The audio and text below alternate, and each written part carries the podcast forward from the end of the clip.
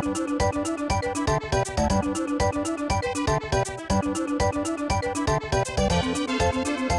you.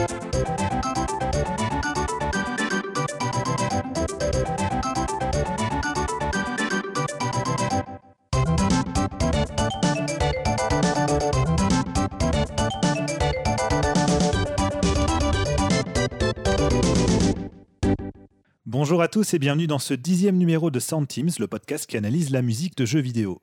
Alors pour ce numéro, on a choisi d'aborder la trilogie Xenosaga pour euh, pas mal de raisons.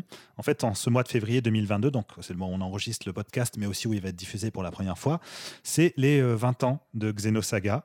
Euh, le mois dernier aussi, on a publié un livre chez Sœur d'édition donc, qui s'appelle Les légendes Xenogears et Xenosaga, qui a été écrit par Charles Declerc. Et enfin, c'est aussi parce que c'est un sujet tout simplement passionnant, je trouve. la musique de Xenosaga, en fait, elle est un peu à, à l'image de ce qu'a été la production de cette trilogie, euh, c'est le résultat d'un chaos total en matière de direction. Il y a eu pas moins de trois compositeurs différents, notamment, qui ont travaillé dessus. Donc, on a eu Yasunori Mitsuda pour le premier épisode, euh, Yuki Kajiura et Shinji Osoe pour le 2, et Yuki Kajiura seul pour, euh, le 3. Bref, je suis Damien Mechery et pour m'accompagner dans ce numéro, j'accueille Julien Goyon, musicien, sound designer, compositeur, auteur, tellement de, tellement de casquettes. Donc, il a été auteur notamment des ludothèques Panzer Dragoon et The Last Story pour, pour Serre d'édition. Bonjour Julien. Salut Damien, ça va? Très bien. Et toi, comment vas-tu? Très bien, merci. Il me semblait qu'on avait dit au précédent numéro qu'on arrêtait de se demander comment on allait en début d'émission, parce que ça fait toujours le petit moment de gêne et tout, mais, euh, mais c'est en même temps sympa de savoir comment, comment l'autre va, comment... Bah oui. c'est bah important, c'est la politesse. Euh, et j'accueille aussi du coup Jérémy Karmarek, cofondateur de Wire Records, euh, autrefois fondateur de Musicaludi, le site de, de, référence sur la musique de jeux vidéo, Square Music encore avant auteur aussi de la légende Final Fantasy XV et la légende Final Fantasy XIII. Bonjour Jérémy. Bonjour Damien, ça va, merci. ben voilà, Jérémy l'a tout compris, lui, il va, il va droit au but. Voilà. Maintenant, en tout cas, je vais vous demander à tout le monde de, s'accrocher un peu parce qu'on va voyager donc dans l'univers d'un space opéra qui est unique en son genre, qui moi me passionne beaucoup. Vous allez voir d'ailleurs que j'interviendrai un peu plus souvent dans cette émission que dans les précédentes, puisque c'est un sujet que je maîtrise particulièrement, enfin en tout cas que j'essaie de maîtriser particulièrement. Euh, donc ouais, accrochez-vous pour la simple et bonne raison que vous allez voir, les changements de style vont être assez euh, brutaux.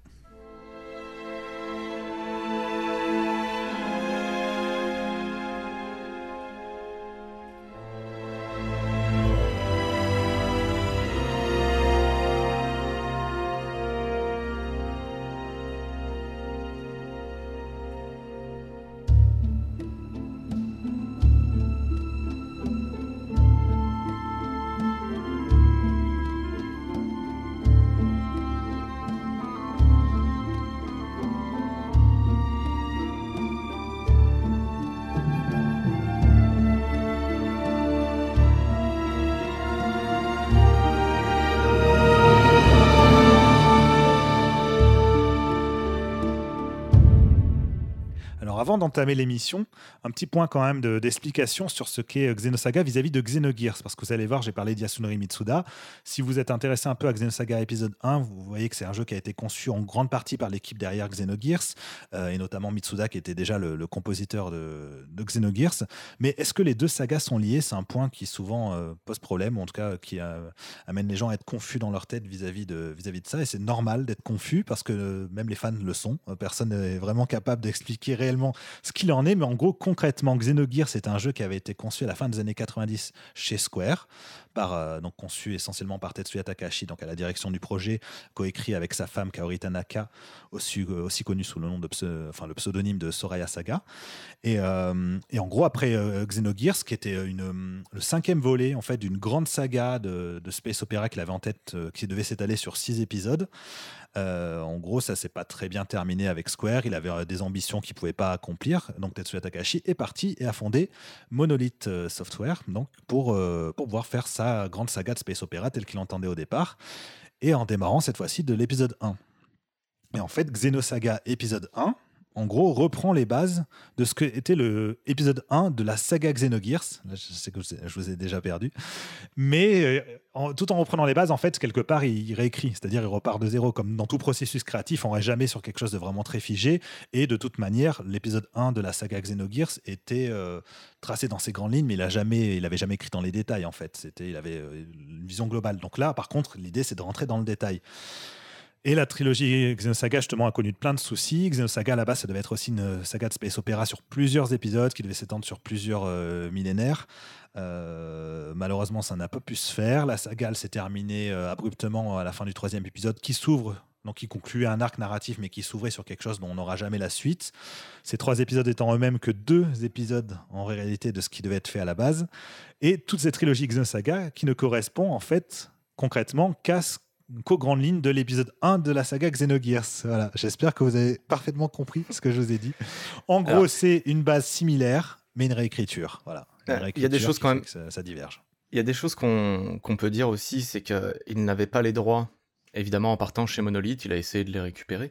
Et euh, du coup, il était obligé de partir sur une base de réécriture, mais on sent quand même qu'il y a une énorme base du travail et qu'il y a quand même des points en commun assez forts. Bah, surtout cette question, cette question d'histoire de droit m'a toujours questionné dans la mesure où effectivement il pouvait pas appeler son jeu Xenogears, on sait pourquoi. Mhm. Mais dans le contexte de Xenosaga, il y a énormément d'éléments de l'univers dont les noms, les concepts sont nommé exactement pareil que le Zohar, euh, par exemple. Donc à partir de là, on se dit jusqu'où vont les droits? Est-ce qu'il avait le droit d'utiliser les éléments de l'univers comme il l'entendait sans réutiliser le nom de Xenogears? On ne sait pas.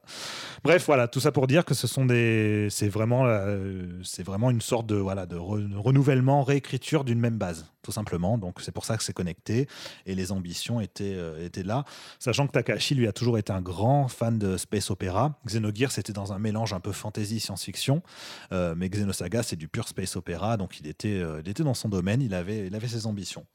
Et donc on a sur Xenosaga épisode 1, Yasunori Mitsuda, qui euh, avait une ambition euh, similaire à celle de, Takahashi, c'est-à-dire celle d'avoir une musique presque hollywoodienne dans son ampleur. Jérémy, est-ce que tu pourrais nous, parler un peu de, tout ça, des prémices sur, du projet Xenosaga, de comment, avec quoi ça a été enregistré, qu'est-ce qui s'est passé? Tout à fait. Bah, déjà, euh, il me semble assez évident, tu parlais de la continuité entre Xenogears et Xenosaga, il me semble quand même que le simple fait que les personnes clés du projet impliquées soient les mêmes, ça signe quand même déjà une certaine forme de continuité. Donc, euh, il se trouve que au moment où Takahashi s'en va chez Square pour fonder Monolith, c'est pareil avec Mitsuda en fait. Il hmm. quitte Square, il se met en indépendant. Après le développement de Xenogears, exactement pareil pour pouvoir travailler ben, plus librement en fait. Hein. C'était assez un précurseur parce qu'à l'époque, chez Square, c'était le premier à être parti en indépendant, à peu près au même moment que Kikuta, mais c'est. Euh, ouais, on en avait euh, parlé pendant le centime sur Chrono Cross, où justement Chrono Cross avait été encore fait chez Square, mais il était déjà indépendant à ce moment-là. Ça fait, ouais. Et donc, euh, ben, assez naturellement, je pense que ça a permis à Mitsuda. Je sais pas trop en vérité si Mitsuda savait, si Takashi lui avait dit Bon, ce serait bien si tu étais en indépendant et on pourrait continuer à travailler ensemble. Je sais pas si tu sais, Damien, si c'était le cas. Ou... Euh. Non, ils n'en ont pas parlé en interview. Bon, la continuité paraît quand même assez, assez,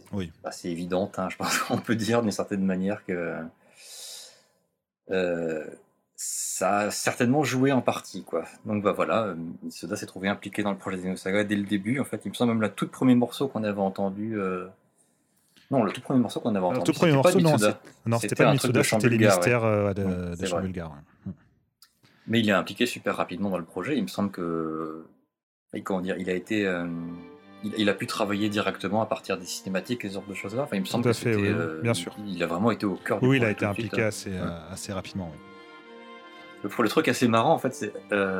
quand on lit le livret de la bande originale, c'est qu'on apprend qu'il s'est lancé dans le projet vraiment totalement pas confiant en lui, parce qu'il sentait qu'il y avait une certaine pression qui l'attendait, parce que Jusque-là, il avait, il avait été un peu dans le, cocon de Square, et puis ils avaient inventé Xenogears ensemble, et tout d'un coup, ils se retrouvent en fait à faire une sorte de. Un peu comme c'était le cas avec Chrono Cross, une sorte de suite indirecte, hein, ou directe, comme vous l'aurez compris, avec les explications fumeuses de Damien du début.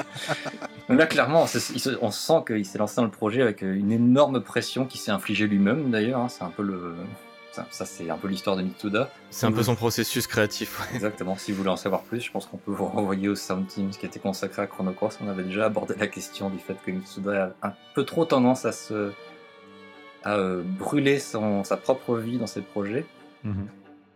Et euh, ils se sont mis tout de suite euh, pour ambition de travailler sur, de travailler avec, avec l'orchestre de Londres c'est ça. Ce qui est donc philharmonique de Londres, pas le London philharmonique de Londres, pardon, ce qui est évidemment quelque chose d'assez ambitieux. Alors c'est assez rigolo parce que Mitsuda, il le dit aussi dans une interview à l'époque qui était sortie, il disait J'admire tellement le London Philharmonic qu'au départ je voulais pas travailler avec eux.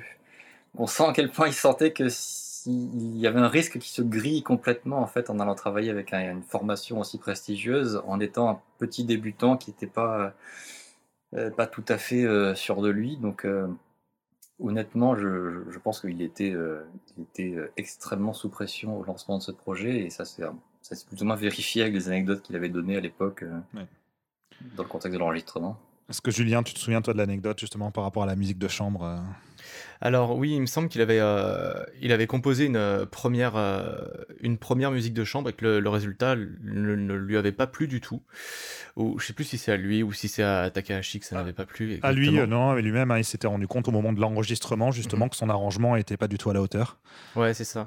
Donc en fait, il a, c'est à partir de ce moment-là qu'il a commencé à bah, remettre le nez dans des bouquins d'orchestration, à écouter de la musique savante, euh, à lire des livres de, de, référence en la matière, parce qu'il a choisi de tout orchestrer lui-même. Et ça, ça a été euh, une grosse partie de sa...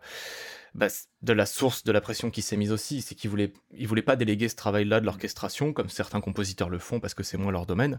Uematsu, par exemple, c'est quelqu'un qui confie euh, quasiment 95%, 99% du temps les orchestrations à d'autres personnes. Et Mitsuda, il a choisi de le faire lui-même. Donc, euh, effectivement, pour quelqu'un qui, euh, qui n'a pas vraiment eu de, peut-être de formation là-dedans, euh, c'est quelque chose de, très déstabilisant, surtout quand on écrit pour un grand orchestre comme ça. Donc, on n'a vraiment pas envie de, pas envie de se planter. Et, et malgré tout, au final, même si aujourd'hui, on, quand on écoute des, des, bandes originales plus récentes comme Xenoblade 2 ou peut-être un peu plus daté, mais euh, très réussi en termes d'orchestration, Soul Sacrifice, euh, signé par Mitsuda, on voit sa courbe de progression en matière d'orchestration qui est beaucoup plus, euh, beaucoup plus maîtrisée, beaucoup plus folle limite par moment. Xenosaga, elle sonne très raisonnable aujourd'hui en comparaison de, de, bah, de ce qu'il sait faire aujourd'hui, mais malgré tout, pour quelqu'un qui débute, c'est vraiment c'est un résultat qui est quand même très impressionnant et qui force le respect. Quoi. Bah, surtout, il y a plein de compositeurs, même hollywoodiens, qui n'arrivent pas à ce niveau aujourd'hui euh, en termes d'orchestration. en fait, là où tu dis, effectivement, c'est le côté raisonnable, c'est qu'il y a un côté, je pense. Euh, euh, il va droit au but, c'est-à-dire qu'il avait une, une, vision en fait de la musique et donc l'orchestration va dans ce sens-là. Il n'y a pas vraiment de fantaisie dans l'orchestration. Mhm. En revanche, l'orchestration elle est clean, elle est, elle est, elle, est, elle est, claire, c'est limpide, c'est euh, c'est riche aussi parce que c'est une musique très diversifiée. C'est une musique qui sonne très fort, très fortement, je trouve. À la, enfin ça c'est lié aussi au London Philharmonic Orchestra. Mais il y a une, mhm. ampleur en tout cas dans, dans la musique qui, euh, qui, va, euh, bah, qui va en total accord avec les ambitions hollywoodiennes qui s'étaient fixées. Et tout ça sans renier, sans renier sa griffe en plus. Il y a vraiment des fois des morceaux très émotionnels comme Mitsuda et très mélodiques comme Mitsuda, c'est très très bien les faire, euh, justement. Il apparaît assez clairement qu'il savait ce qu'il voulait. Ça, ça, ça s'entend en fait. Le résultat est vraiment euh, ambitieux et assumé. C'est juste qu'il y avait cette petite étape à franchir qui était de lui-même voulait le faire, sauf que c'était extrêmement technique, donc il a dû euh, franchir ce pas énorme, il y en a effectivement beaucoup sué. on, va, écouter un extrait, euh, on va écouter un extrait du résultat avec le morceau Gnosis, qui est peut-être l'un des plus emblématiques et que Takahashi lui-même, dans le livret, indique comme étant celui qui cristallise toute la réussite de cette ambition.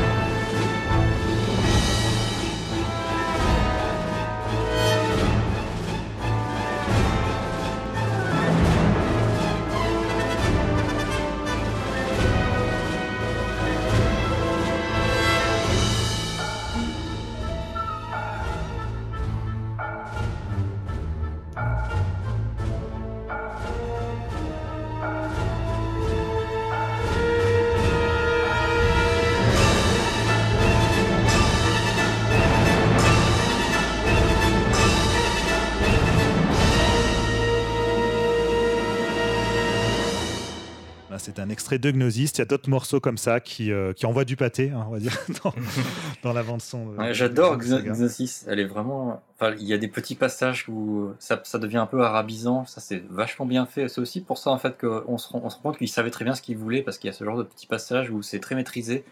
On sent à ce moment-là que c'est un grand amateur de musique de film parce que ça, ça, on entend effectivement des, des, choses qui viennent, qui viennent des années 70-80 c'est un, côté Jerry Goldsmith, Jerry Goldsmith hein, exactement, ouais, c'est ça. Mhm. Ça s'entend beaucoup. Elle est vraiment très réussie ce, ce, morceau.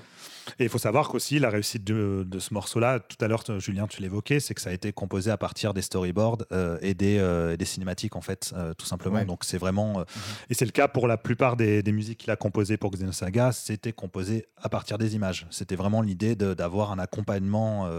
Enfin, de toute façon, c'était dans le, dans le contrat. C'est-à-dire qu'il s'était dit, euh, si on veut avoir une ambition hollywoodienne, une ambition cinématographique, bah, il faut se donner les mêmes moyens et donc avoir une musique qui justement colle parfaitement à l'intensité dramatique des images.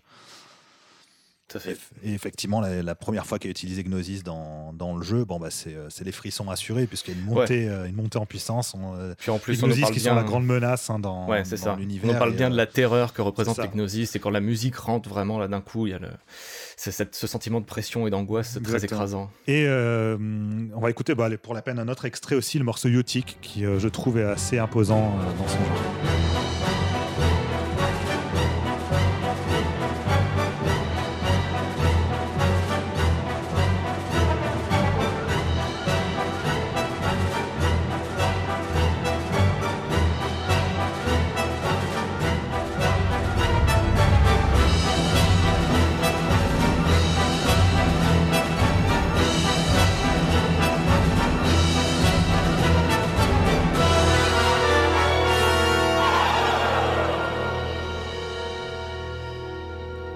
Se fait plaisir avec Xenosaga, on met des extraits de l'écoute. Euh, mais on va aborder maintenant un autre, euh, un autre aspect, une autre dimension en fait propre à Xenosaga, puisque Xenosaga, donc je parlais de récit de space opéra, mais c'est avant tout un, grand récit euh, métaphysique, philosophique. la notion religieuse est était déjà très importante dans Xenogears, elle est tout autant dans, dans Xenosaga. Mhm. Et on sait que Misuda est à cheval là-dessus. Ceux qui ont fait Xenogears, ceux qui ont écouté sa bande-son, savent notamment l'importance qu'avaient les chœurs bulgares dans, dans, la bande originale. ça a donné toute la couleur justement singulière de, des musiques de Xenogears euh, dans, dans ce style-là. Et pour Xenosaga, c'est une autre approche en fait qui a été, euh, qui a été choisie pour euh, la dimension religieuse. C'était on n'est plus sur du chant bulgare, on est vraiment sur du chant, sur du chant grégorien pur, des paroles en latin, écrites par Takahashi lui-même d'ailleurs. Enfin, pas en latin, mais elles ont été traduites en latin à partir de textes, de textes japonais. Euh, et, donc pour ça, en fait, on a les chœurs euh, des, Metro Voices. Euh, alors Jérémy, je sais pas, peut-être si tu veux faire une petite présentation des Metro Voices, là, comme ça, improvisé. ah putain, tu me prends un petit peu, un petit peu au dépourvu, là. bah, c'est un, un, chœur londonien, voilà. Bah, il est souvent employé pour les bandes originales de films. Mhm. Ou même d'autres bandes originales. Il me semble que les Metro Voices étaient dans un album de Nightwish, je crois. Alors attention, là, on en revient sur des références métal symphonique.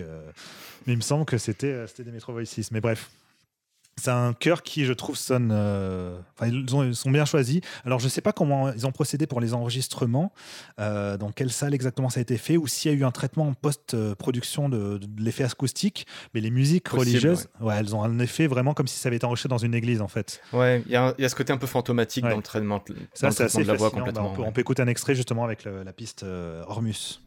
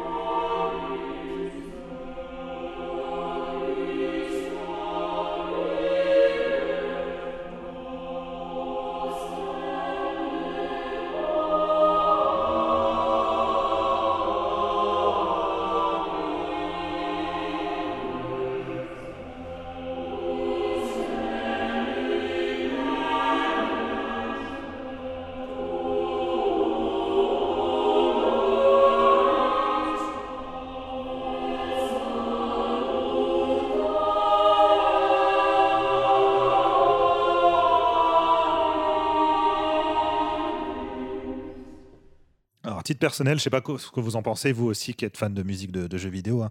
mais euh, pour moi, dans le domaine de la musique religieuse, euh, en termes de composition, enfin Mitsuda, je le trouve tellement au-dessus des autres que c'est même, il n'y a même pas de comparaison possible. C'est un domaine qu'il a pris le temps de creuser justement à force de travail aussi avec Takahashi. Il a eu l'occasion de, de, se faire la main là-dessus, hein, jusqu'à Xenoblade 2 qui, est, qui a, d'excellents morceaux euh, en la matière. Des morceaux, souvent a cappella, hein. enfin, il aime bien ça, juste, cette mm T'es d'accord, Jérémy euh, T'as d'autres compositeurs Ouais, non, ouais, bah, ça, ah non, je, le suis, je suis obligé d'admettre, là, bah, surtout, euh, effectivement, comme vous disiez, Xenoblade 2 aussi a une belle panoplie de morceaux hein, impressionnants en la matière. Donc, euh, voilà, les germes étaient là de toute façon dès Xenogears. Hein, en même temps, je suis désolé, mais c'est vrai que c'était pas exactement du chant grégorien, mais la dimension religieuse à travers le chant. Bien sûr. voilà, le chant bulgare vient de là aussi. Hein, donc, voilà, la continuité est présente. Et donc, il a déjà une certaine appétence pour les, euh, certain appétit pour les, euh, pardon, les, euh, les morceaux a cappella, mais il y a aussi des morceaux où il utilise les, Metro Voices avec accompagnement orchestral. C'est notamment le cas de The Miracle. Alors, The Miracle. Sacré, morceau. Sacré morceau. Lui-même, dans l'OST, il trouve que peut-être l'orchestration était peut-être trop directe, justement, trop, trop simple. Je pense qu'il aura enrichi après coup. Mais si, on, va, on va écouter un extrait, vous allez me dire si ça vous fait penser à quelque chose.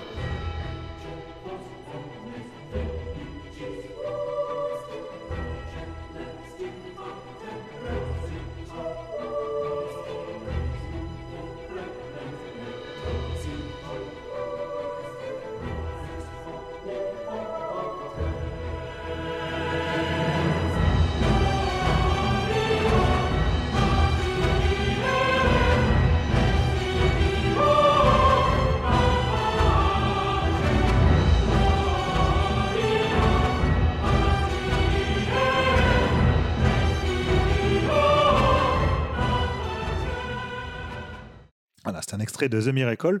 Et en fait, bah, c'est assez évident euh, quand, quand, on écoute, c'est euh, Carmina Burana, enfin c'est Or Fortuna, euh, la même structure, la même montée en, puissance, les, mêmes instruments qui se rajoutent derrière et tout, la même explosion de l'orchestre au moment où tout s'envole. Mm-hmm. Enfin, on est, c'est assez, assez, assez flagrant. Euh, et c'est encore une fois une variation autour de la mélodie qui était déjà présente dans Hormus et qui était aussi dans un autre morceau de l'OST. Donc, si vous avez écouté l'OST, il y a une musique qui s'appelle The Resurrection qui n'est pas dans le jeu, mais qui est une version a cappella pour le coup de The Miracle. Euh, très, très beau morceau aussi, euh, qui n'a pas pu trouver sa place dans, dans le jeu, mais je vous, invite à l'écouter si ce n'est pas déjà fait. Vous allez voir, c'est génial. On est un peu trop dans, dans le fanboyisme, là, Mitsuda, aujourd'hui, je bah, trouve. surtout toi, ça regarde bien.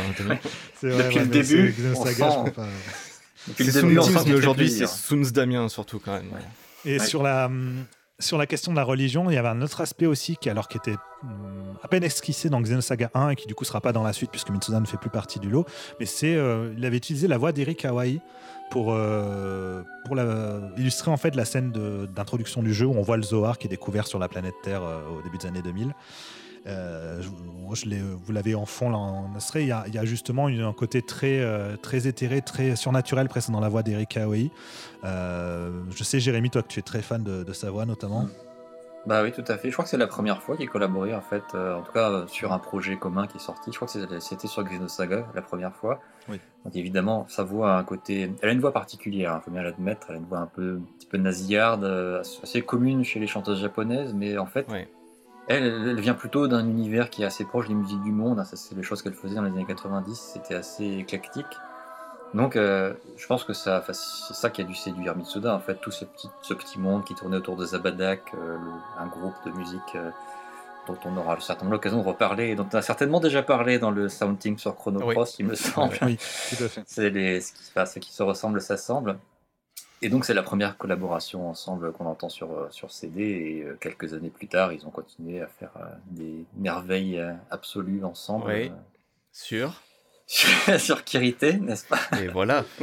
Kirité, bon, un album qu'on avait déjà recommandé euh, dans le Centime Chrono Cross, hein, qui est un des chefs-d'œuvre de Mitsuda, à n'en pas douter.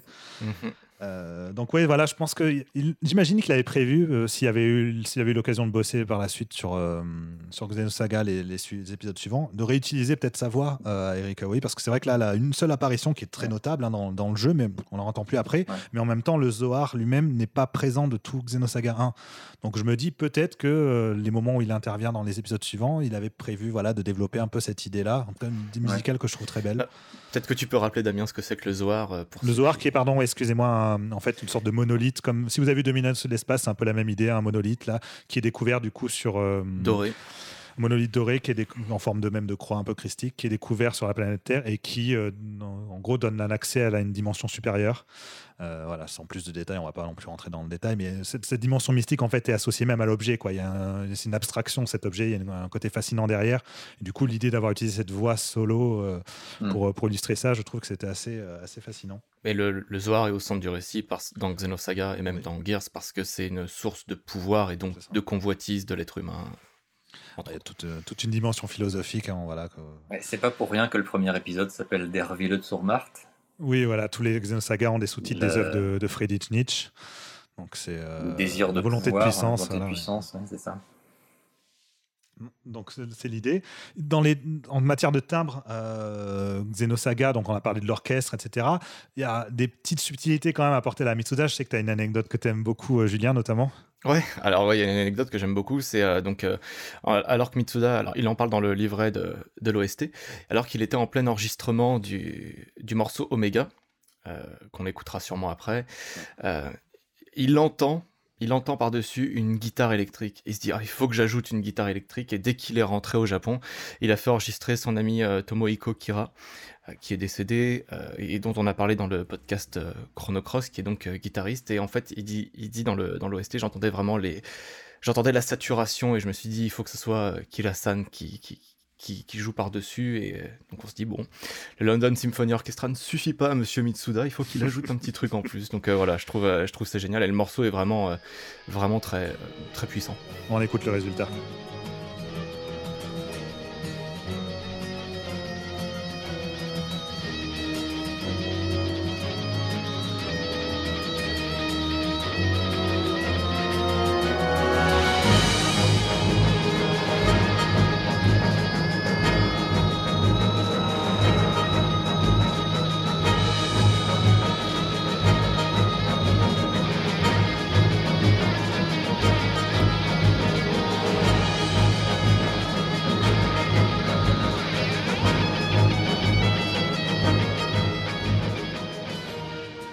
Un extrait de, du morceau Omega. Alors j'ai ami, tu allais dire quelque chose à son sujet Oui, c'est intéressant parce que ça montre à quel point Mitsuda, il entend, il entend ce qu'il veut dans sa tête. En fait, c'est une bonne démonstration du fait que, on, comme, comme on disait tout à l'heure, il savait ce qu'il voulait en fait, il savait ce qu'il cherchait.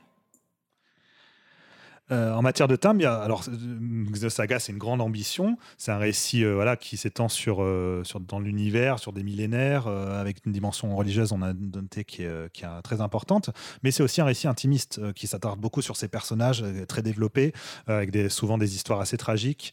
Et, et, en fait, ça se retranscrit aussi dans la bande originale. C'est-à-dire qu'à côté de l'orchestre, il y a des morceaux beaucoup plus minimalistes, beaucoup plus simples en matière d'instrumentation, notamment une place très importante qui est laissée au piano.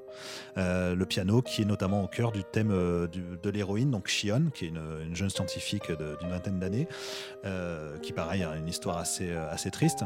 Et on, écoute justement son, son thème en, arrière-plan. Là, c'est un morceau qui est assez mélancolique, qui, qui retraduit bien un peu les tourments du, personnage et qui apporte, je trouve, justement cette subtilité à la Mitsuda. Quoi. on n'est pas juste sur de la grande musique qui est là pour exploser, c'est aussi, vous en parliez tout à l'heure, ben, un mélodiste avant tout, quelqu'un qui, qui qui essaie de raconter quelque chose par ses mélodies.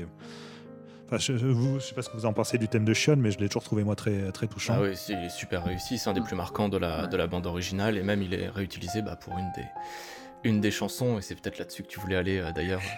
Euh, oui, effectivement, donc, euh, sur la connexion avec Xenogears, on en a parlé jusqu'à présent, vous l'avez noté, on a pas du tout mentionné de rapport avec la musique de Xenogears.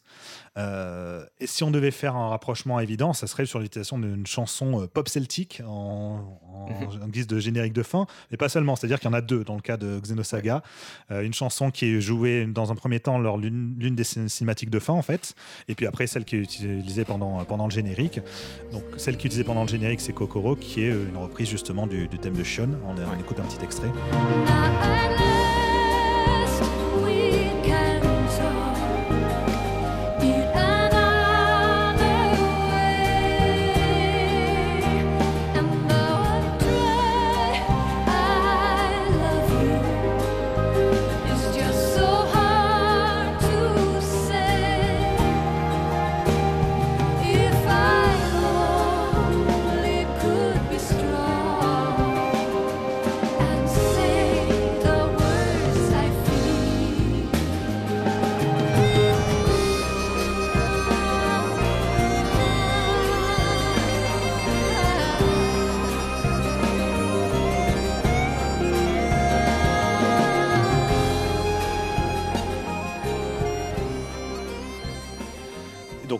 Peut-être reconnu si vous êtes fan de Xenogears et que vous connaissez pas trop Xenosaga. La chanteuse, euh, c'est, euh, je sais même plus comment on se prononce son nom, Joan Hogg.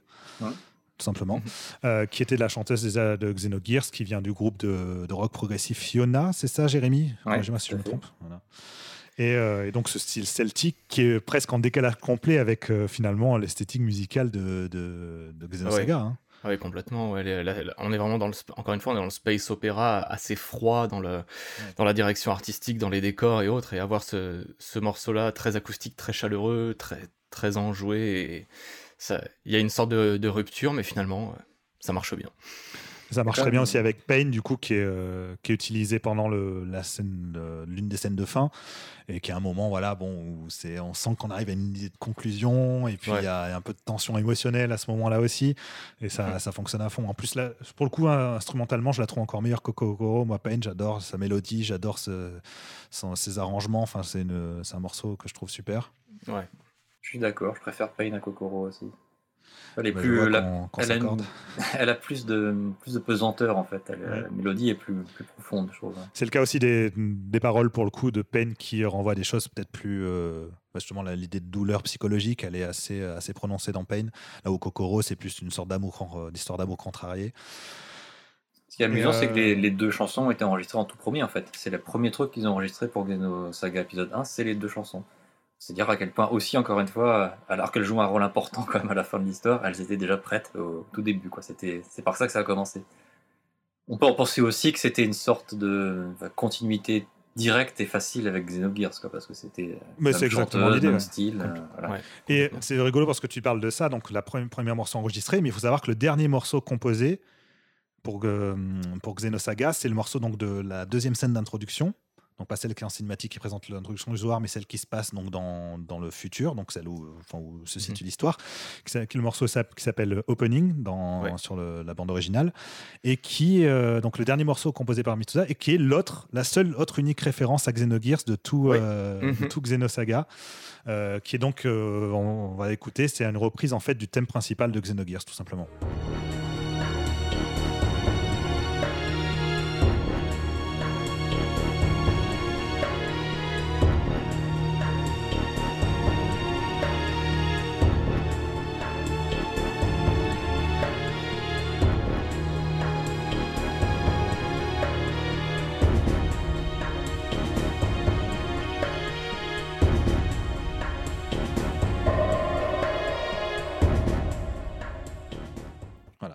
C'est un peu cachée. Hein.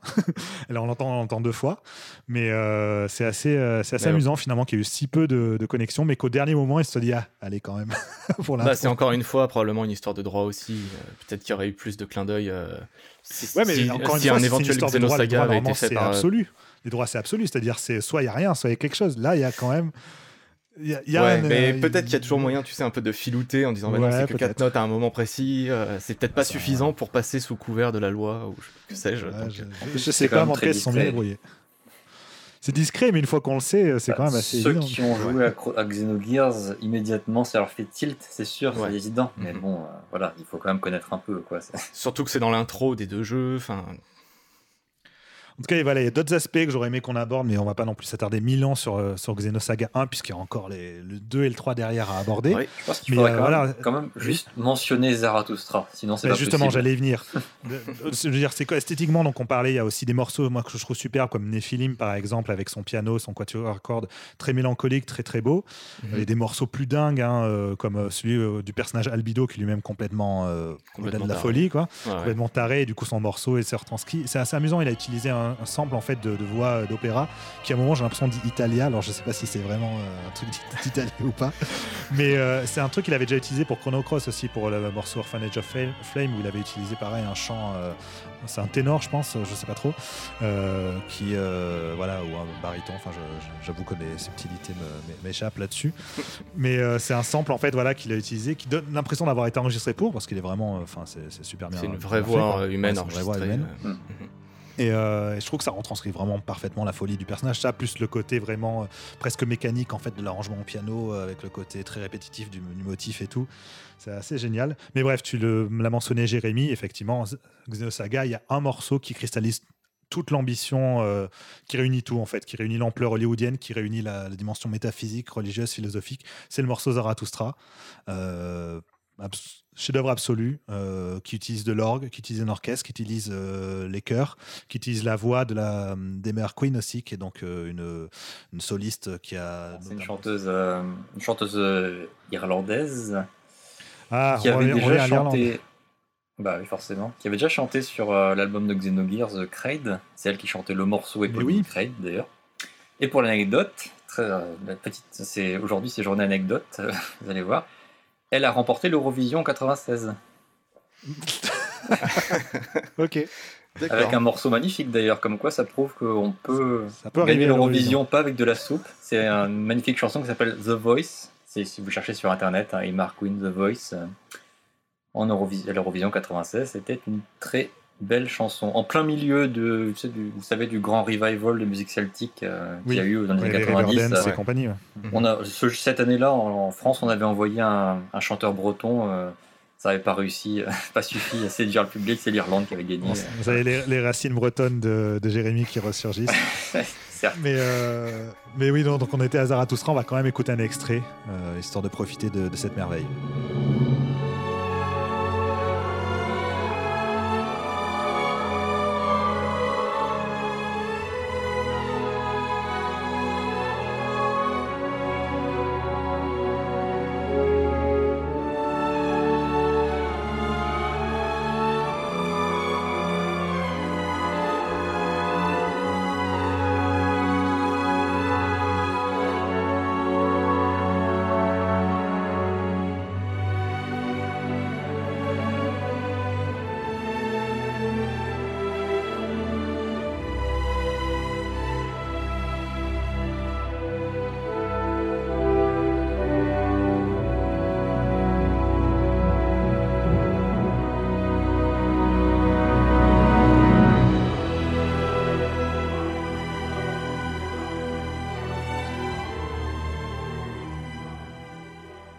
Et ça permet de faire une petite transition, donc avant d'aller à vers Xenosaga 2, c'est comment finalement tout ça est utilisé dans le jeu. Et alors Zarathustra, le gag, c'est que justement la fin du morceau, le moment le plus spectaculaire du morceau, n'est pas présent dans, dans le jeu. La scène en fait s'arrête avant. Euh, pour diverses raisons, tout est lié en fait au souci de production qu'a connu Xenosaga. Euh, déjà, il faut savoir que dans cette ambition d'avoir un jeu cinématographique, euh, Takashi lui-même avait en, envisagé en fait les phases de jeu à part des phases de, des cutscenes. C'est-à-dire, il s'était dit si on prenait les cutscenes à part et qu'on les regardait toutes d'affilée, ça ferait euh, comme euh, si on regardait une série d'animation. Et les phases de jeu, c'est finalement plus un moyen de remplir le vide pour permettre aux gens d'aller d'un point A à un point B.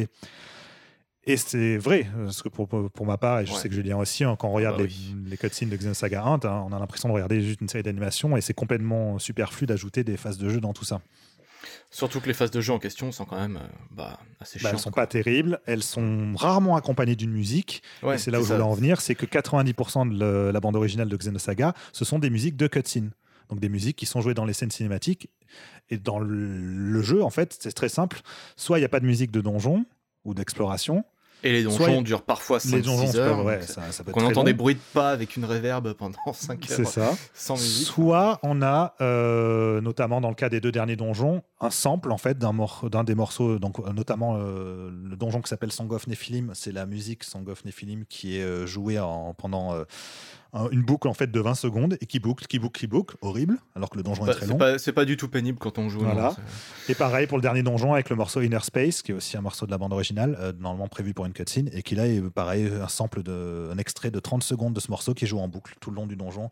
Je ne comprends pas. Les musiques de combat sont toutes les mêmes, y compris pour les boss. Ouais, il n'y a pas de thème de boss. Je crois que c'est un cas d'école pour un, pour un RPG japonais. Quoi. Non, mais c'est quand même incroyable. C'est vraiment à ce moment-là, je pense qu'ils se sont dit, c'est trop tard, on n'a plus de quoi faire, on n'a plus le temps, n'a plus le budget pour faire des musiques pour les phases de jeu. c'est assez particulier. Donc c'est vrai que voilà, c'est si vous écoutez la bande originale de Xenosaga, ne vous dites pas, hm, je me demande à quelle phase de jeu c'est utilisé. C'est rarement le cas. Ce sera euh, globalement des musiques de scène cinématique. Donc euh, c'est vraiment l'une des particularités. Et au-delà de ça, c'est qu'en plus, donc Xenosaga 1, pour en revenir à ce que je disais au tout début, il faut savoir que le jeu n'est pas fini. C'est-à-dire qu'en fait, les Xenosaga 1, il était prévu pour durer à la base jusqu'à la fin de Xenosaga 2 tel qu'on l'a eu nous. C'est-à-dire que dans même l'un des premiers trailers qu'on avait vu de Xenosaga montrait des scènes de la fin du jeu de Xenosaga 2. Sauf qu'en fait, la production fait que euh, bah, ils ont été obligés de couper le contenu, d'arrêter beaucoup plus tôt.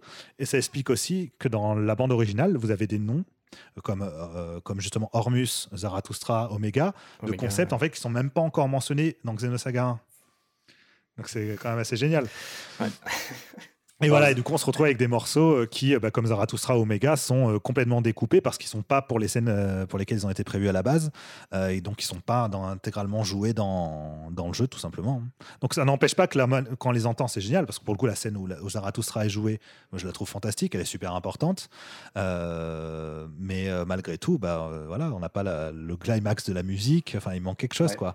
C'est d'autant plus dommage que Zarathustra avait été utilisé pour une vidéo promotionnelle des enregistrements à Londres justement, et on l'entendait en entier avec euh, le grand final. Et puis même, il me semble qu'à l'image, tu avais le Zohar qui apparaissait. Enfin, c'était c'était absolument magnifique. Grand, moment. Vous pouvez chercher la vidéo sur YouTube, hein, vous la trouverez. Ça, c'est Xenosaga Recording Sessions in London. C'est peut-être moi qui l'ai mise sur YouTube. voilà, donc c'était les enregistrements à Londres en avril-mai 2001 euh, avec Mitsuda qu'on voit euh, tout jeune et l'orchestre et les chœurs. Ben voilà, il faut savoir que voilà, Xenosaga, jusqu'au bout, ça a été euh, n'importe quoi en termes de production. Euh, et donc, ça se retranscrit aussi dans la manière dont la musique est utilisée dans, dans le jeu. Voilà. Donc, si, un jour vous regardez juste les vidéos, ce que moi j'ai déjà conseillé de Xenosaga, vous n'aurez pas ce sentiment-là. Vous n'aurez pas le sentiment de perdre quelque chose, à part justement les morceaux comme Zarathustra dont on n'a pas la fin. Mais vous aurez l'impression d'avoir au contraire ben, justement un vrai accompagnement musical de qualité. Par contre, quand vous prenez l'expérience euh, vidéoludique dans son ensemble, c'est ouais, un cas d'école de ce qu'il ne faut surtout pas faire, en fait, tout simplement. Et on en finit euh, avec Xenosaga 1 sur la question de la bande originale. En fait, si vous vous renseignez dessus, vous verrez qu'il y a deux éditions. Euh, Julien, je sais que ça tenait à cœur de, parler de, euh, la réédition. Bah, elle est assez particulière. C'est un, petit détail, mais c'est assez intéressant. Donc, effectivement, il y a une première bande originale qui a été éditée par DigiCube, qui est l'ancien label musical de, de, Square. Et dans la première édition, l'ordre des morceaux il suit la chronologie d'un RPG classique, on va dire, l'ordre dans, lequel apparaissent les morceaux au fur et à mesure de l'aventure du jeu. Quand la, bande originale a été rééditée, déjà il y a des morceaux en plus, donc ça c'est quand même un, bonus appréciable parce qu'il y a notamment le morceau World to Be Born qui, est, superbe. Et euh, là, l'agencement, enfin la tracklist est complètement différente. Ils ont d'abord mis les morceaux orchestraux sur le CD1 et euh, les morceaux qui sont faits avec des VST, donc des, des banques de sons dans le CD2. Donc ce découpage, il est, bah, il est complètement arbitraire. Il ça donne vraiment l'impression qu'il y a une scission entre, qu'il y, a, deux mondes en fait qui cohabitent dans la BO, alors que quand on l'écoute en continu, ça paraît plus, euh, plus fluide, plus, enfin, plus cohérent. Et euh, ce, ce regroupement-là, on l'a vu après dans la bande originale de Xenoblade, le premier Xenoblade sorti sur Wii, où en premier lieu il y avait euh, d'abord les musiques des cinématiques et après sur les deux premiers CD et sur les deux CD suivants les, les musiques in-game. Un découpage que personnellement j'ai toujours trouvé parfaitement idiot. Parce que l'idée, quand on écoute une bande originale de JRPG, c'est de pouvoir revivre l'aventure de A à Z.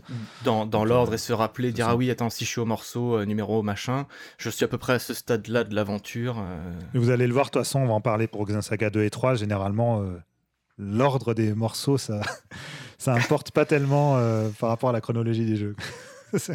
Tout à fait. ce qui est marrant, c'est que Mitsuda disait à l'époque de la sortie de la, du CD de la BO de Xenosaga épisode 1, il disait qu'elle serait sans doute pas bien reçue à cause du, de, sa propre, de sa démarche qui était de coller beaucoup aux cinématiques et, et de faire une musique plus, euh, plus, plus, euh, cinématographique que de jeux vidéo. Donc c'est quand même assez curieux qu'il ait, qu'il ait ensuite fait cette autre démarche de ressortir le CD avec un ordre différent. Qui Après, je vois ça. Euh, difficile à comprendre en fait. J'en avais discuté avec certaines personnes qui euh, sont moins euh, fans que nous de l'écoute d'une bande originale en fait de jeux vidéo, notamment dans son entièreté, et qui aiment bien cette idée d'avoir justement une condensée de l'expérience et donc de pouvoir garder en fait juste le premier disque avec une musique purement orchestrale, des grands moments, et d'avoir l'impression en fait d'écouter une bande originale de film parfaitement produite, tu vois par exemple, et pas du tout limitée par des, des, sonorités moindres dans les autres morceaux. Sachant que malgré tout, la qualité sonore, enfin les VST tout de Xenosaga 1, je les ai toujours trouvés, moi, euh, de, très haut niveau. Et Enfin, pour en bah, c'est un peu vieilli aujourd'hui quand même, bah, mais à, l'époque c'était, c'était, oui, oui, bien sûr, mais à, à l'époque c'était, euh, c'était effectivement dans le haut du panier de ce qu'on pouvait trouver en termes de qualité sonore. Bah, même quelques années après, on n'avait pas forcément toujours cette qualité-là. Hein, sur, euh, après, on sait à quel point Mitsuda est obsédé par la qualité sonore. bien sûr. Voilà pour, pour Xenosaga 1. On va faire une petite pause rapide en musique et puis on passe au 2.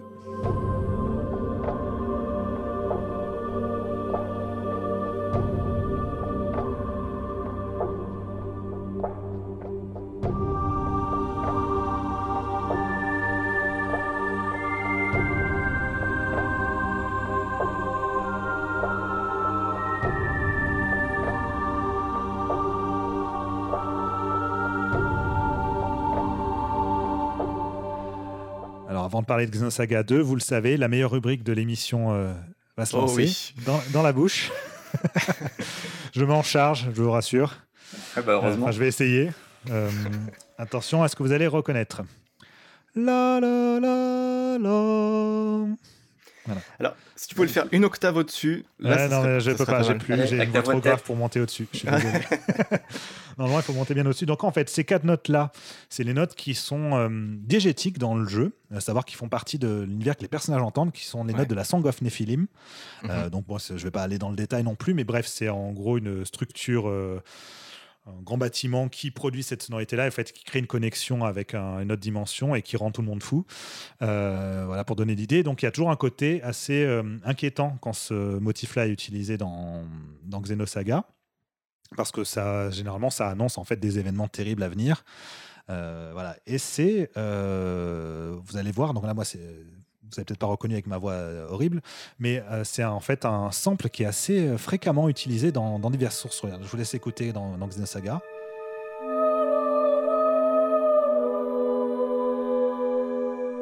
C'est donc voilà, ce sample-là, on l'a déjà entendu peut-être vous aussi dans euh, des, bandes, des, bandes, annonces. Il y avait notamment, c'était l'une des bandes annonces, l'un des trailers de Da Vinci Code à l'époque qui utilisait, euh, qui utilisait ce sample. Euh, le remake de Resident Evil aussi. Le remake de Resident Evil l'utilise. Dans le combat contre Lisa Trevor, très exactement dans un morceau de la, de la série animée Noire aussi, il y avait, il y avait ce sample-là. Bref, il est un peu partout et c'est difficile en fait de tisser des liens. Autant Da Vinci Code, Xenosaga, on peut voir, Noir moins quand même, euh, Resident Evil encore moins. Donc on avait fait une recherche en fait sur internet, Julien aussi avait participé euh, pour essayer de voir d'où ça, d'où ça provenait en fait tout simplement ce sample. Et il s'avère qu'à la base, donc le sample lui-même euh, vient d'une banque de, de sons qui s'appelle euh, Symphony of Voices. Précisément, c'est le sample qui s'appelle euh, Lulu Boy 01. voilà, ça, démystifie un peu. Hein.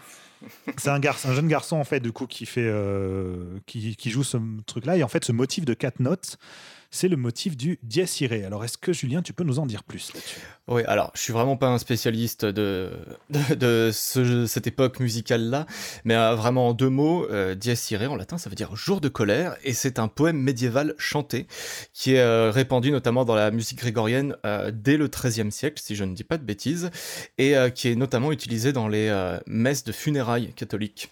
Donc, c'est pour ça qu'effectivement, il a une une timbralité assez sinistre. Et euh, comme tu disais, ça annonce souvent des, euh, euh, des, moments assez dangereux à venir, voilà, de, de, mauvais augure de façon générale.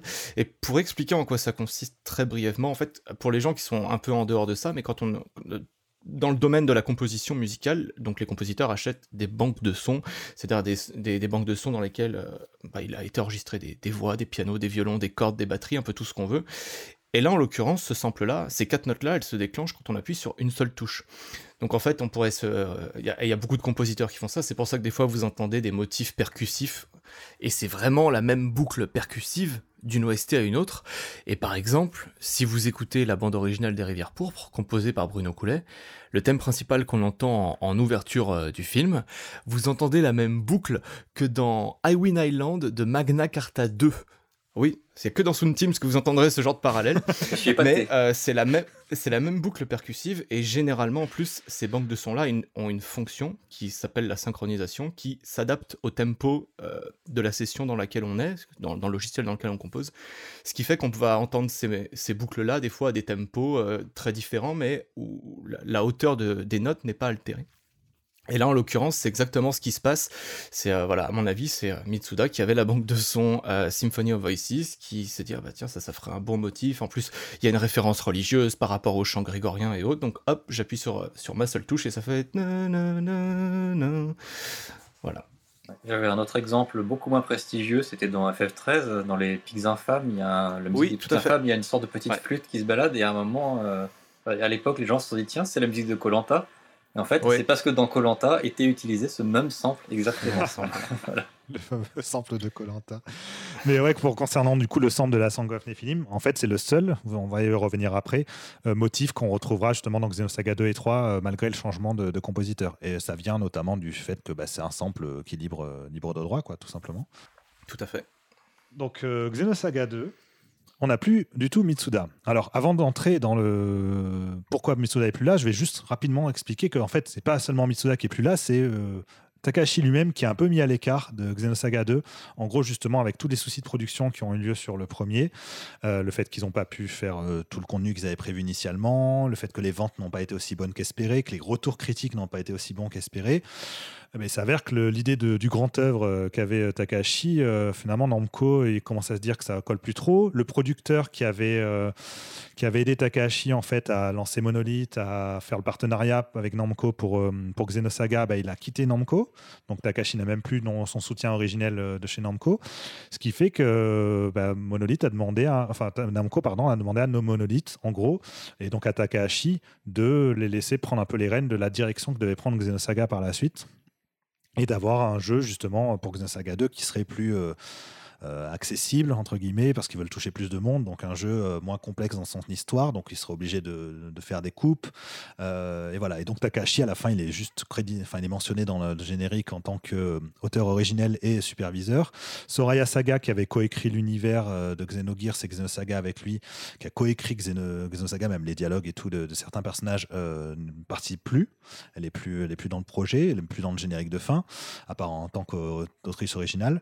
Donc c'est voilà, c'est un peu la, fin, la fin des haricots pour, euh, pour Xenosaga. Et ce changement de direction, donc ça va dans plusieurs sens. C'est un changement de direction artistique. Euh, certains designs de personnages changent complètement pour être beaucoup plus j'allais dire réaliste, mais le rendu assez bizarre. c'est plus coloré et ça se change aussi au niveau de la musique. Donc là, Jérémy. Et là, c'est le drame. nous dire Mitsuda où il en était lui dans cette histoire? Bah, il il a expliqué à l'époque, euh, ce qui est assez inhabituel d'ailleurs, généralement les gens sont écartés au Japon, en tout cas ils expliquent pas trop pourquoi. Mitsuda, il avait dit à l'époque que d'une part il était trop occupé. Alors ça, c'est l'explication facile hein, de toute façon, mais je pense que c'est quand même assez vrai parce que Mitsuda est du genre à s'imposer un projet à la fois, donc il n'aime pas se, se, répandre trop. Donc s'il était sur autre chose au même moment, bah, il, a dû, euh, voilà, il a dû dire non. Mais il a dit aussi quand même. Excuse-moi, euh, je te coupe juste pour rappeler qu'à la base, euh, Mitsuda avait été sollicité pour Final Fantasy XI et qu'il l'a décliné parce qu'il était occupé sur Xenosaga épisode 1. Donc ça paraît crédible, effectivement. Ouais. Mais il avait quand même aussi dit que ses ambitions n'étaient pas en accord avec ce que Namco avait prévu sur le jeu. Donc il a quand même glissé un petit truc en plus qui, qui laisse entendre qu'il avait, il avait imaginé des choses, comme on disait tout à l'heure d'ailleurs, il avait probablement prévu des choses, conçu dans sa tête déjà des, des développements à partir de ce qu'il avait fait dans le 1, dans le 2, et c'est mhm. possible qu'à cause de la reprise en main du projet, il se rendu compte que ce soit plus tellement possible. Peut-être même qu'il a vu que Takahashi étant écarté, ouais. Takahashi étant son ami, il n'a pas tellement envie de lui dire. Je pense qu'il y a un peu de ça aussi. Donc voilà. Mais il a quand même dit qu'il avait commencé à réfléchir à des idées de musique sur le 2 hein, avec son équipe de Procyon Studio, mais qu'ils ont laissé tomber euh, quand ils ont compris que ça, ça, allait pas convenir à ce qui était actuellement prévu dans Et ce qui était actuellement prévu, c'était Yuki Kajiura. C'était une direction en fait plus euh, film enfin, série d'animation vraiment euh, japonaise plus standard. Donc ils sont allés chercher justement Kajiura. Le... Qui parmi vous deux a envie de présenter un peu cette compositrice? Allez, Jérémy, on y croit. Eh ben, c'est très simple, c'est une compositrice euh, qui a commencé plus. c'est marrant parce qu'elle n'a pas commencé, la musique du tout. Elle était ingénieure au tout début de sa carrière. Elle s'est lancée dans la musique euh, assez tardivement, au milieu des années 90. Elle est déjà assez, un peu plus âgée que juste euh, au, début de sa, carrière fraîche jeune femme. Donc en fait, c'est une compositrice qui a commencé plutôt de la musique pop dans son coin avec un petit groupe qu'elle avait formé avec des amis.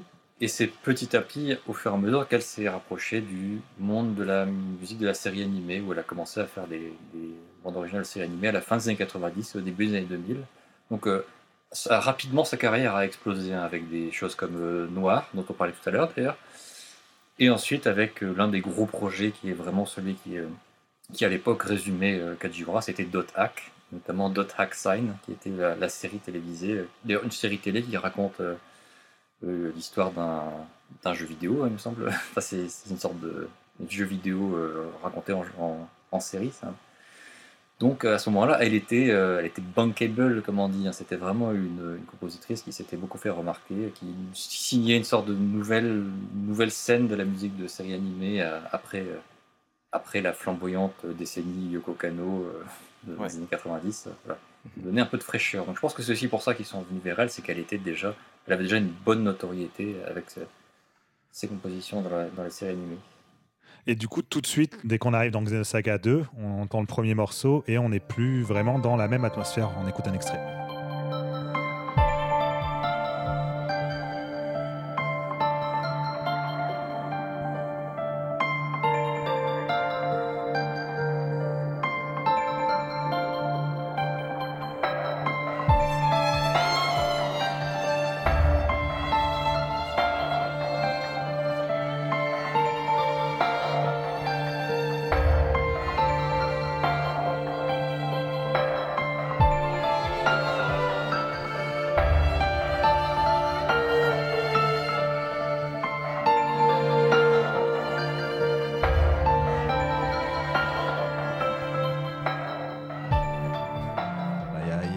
Écart. Il y a, on, est ailleurs. On n'est plus, on plus chez Mitsuda, ça s'entend. Et pourtant, et c'est là où ça devient très intéressant, quand on lit les notes du livret de la bande originale, Kajura, en fait, elle parle de, justement du travail de Mitsuda, que c'est un travail qu'elle a beaucoup respecté, qu'elle a essayé de s'inscrire dans cette lignée, qu'elle a dit que pour elle c'était facile de composer pour Xenosaga dans le sens où elle n'avait pas à créer entièrement un nouvel univers musical puisqu'elle avait juste à s'inscrire dans la continuité de celui qui était déjà fait par Mitsuda. Mais alors, je ne sais pas pour vous, mais pour moi ça c'est juste des belles paroles. À à quel moment on a l'impression que c'est la continuité de Xenosaga 1, à part euh, deux, trois morceaux dont on va parler plus tard Pour moi, j'ai juste l'impression d'entendre du Kajiura, en fait. Complètement, complètement. Après, c'est peut-être le côté mélodique. Elle parle peut-être pour le côté mélodique parce que c'est quand même une mélodiste aussi. Donc, je pense que s'il avait fallu euh, composer de la musique, euh, peut-être de la musique euh, concrète, par exemple, comme on, appelle dans la, dans la musique savante, ça aurait été peut-être plus déstabilisant pour elle. Je pense qu'elle a vu peut-être une sorte de filiation entre ce qu'elle sait faire et le, le travail de Mitsuda, mais c'est sûr que déjà, le fait qu'il y ait quasiment, enfin, j'exagère, mais beaucoup, beaucoup moins d'orchestration et de véritables instruments ou autres, ça crée un contraste direct avec la, la musique euh, de Mitsuda sur le premier épisode. Après, pour le coup, ils ont quand même pu enregistrer hein, avec, euh, avec des vrais instruments, mais on n'était pas voilà, sur le London Philharmonic, c'était autre chose. C'était plus des ensembles d'instruments, c'était pas la même ampleur. solistes. Ouais, voilà, c'est plus ça. Mhm. je pense que je la trouve Kazura plus sage en fait sur Xenosaga que sur ce qu'elle mhm. faisait à la même époque. Sur Noir et Dotaxai notamment, c'était évident. La bande originale, euh, c'était des bandes originales plus euh, proches de ses racines, c'était plus pop, plus frais, plus aérien, plus enjoué. Et sur Xenosaga 2, je sens qu'il y a quand même un, petit basculement parce que c'est plus sombre. Ça, je pense que vous êtes d'accord avec ça. C'est plus introspectif aussi. C'est plus. Euh, ouais. Plus mélancolique aussi. Euh, même si on l'avait déjà avant dans ses anciennes BO. Mais, euh, Oui, beaucoup des ingrédients sont les mêmes. Hein. Notamment, on reconnaît les voix énigmatiques qui étaient déjà présentes. Mhm. Un peu une sorte d'incantation un peu sombre. D'ailleurs, l'une des voix les plus notables que l'on peut entendre dans la bande originale de Saga 2, c'est celle de Deb Lyons. C'est d'ailleurs celle qu'on entend dans le Image Team, le, thème image qui sert à illustrer le, jeu. Donc je pense quand même qu'elle a assimilé une partie de l'ambiance voulue par Mitsuda. Alors je sais pas si c'est parce qu'elle a vraiment été impressionnée par ce qu'il avait fait, euh, comme, ou, si en réalité c'est plutôt euh, le fait que le, côté plus grave et plus tragique. Oui, elle a plutôt été influencée par ça que par. l'absolu, euh, il faut qu'elle reste, voilà, il faut qu'elle reste quand même dans la dans la lignée de ce que raconte le jeu. Donc c'est sûr que l'écart n'allait pas non plus être spectaculaire. Mais c'est vrai que moi, il y a un morceau qui me fait vraiment penser à, une continuité de Mitsuda, c'était Final Crisis. on va écouter un extrait.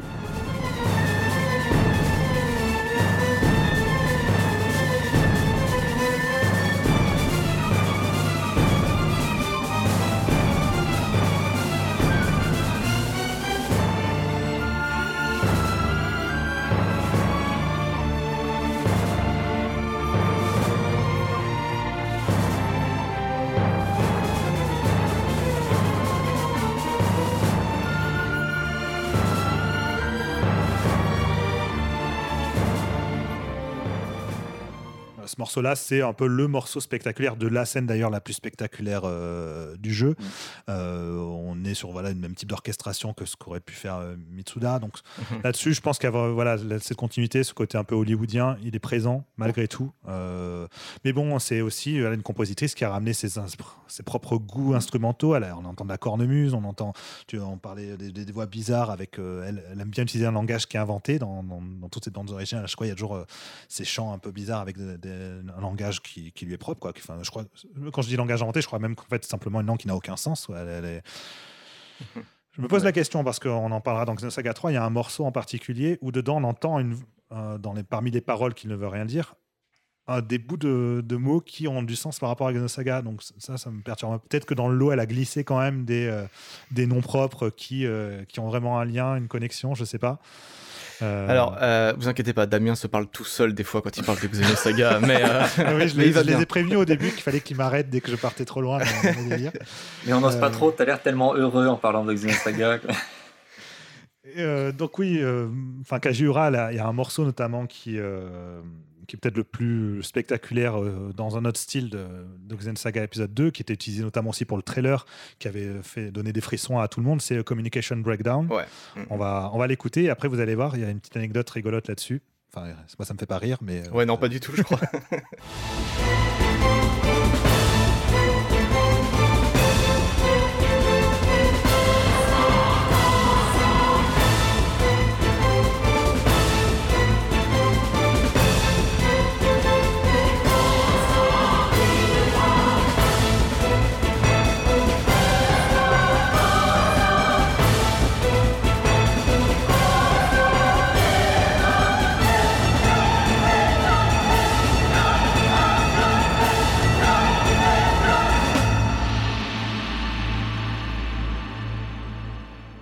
Donc voilà, Communication Breakdown, c'était le morceau du trailer, c'était ça envoyé dans tous les sens, c'était spectaculaire. Mhm. elle, est, magnifique en même temps, faut bien admettre.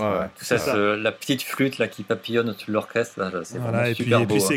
Et ces chœurs extraordinaires. Euh, qu'on n'entend pas dans le jeu. Voilà, tout simplement. Il y a deux, deux, scènes en fait où cette musique est utilisée. Les deux scènes sont très bien d'ailleurs. Euh, mais dans les deux cas, bah, il n'y a pas les chœurs. Alors, mystère, mystère absolu. Je ne sais pas pourquoi. Qu'est-ce qu'il leur a pris? Euh, Vous voulez pas couvrir les voix? J'en sais rien. mais euh, Tant qu'il reste la flûte, c'est parfait. Oui, il reste la flûte. Tous les instruments sont là, sauf, le, sauf les chœurs. Quelle est... Autant la première fois que la musique est utilisée, je peux comprendre pourquoi il n'y a pas les chœurs, mais la deuxième fois, c'est un mystère total.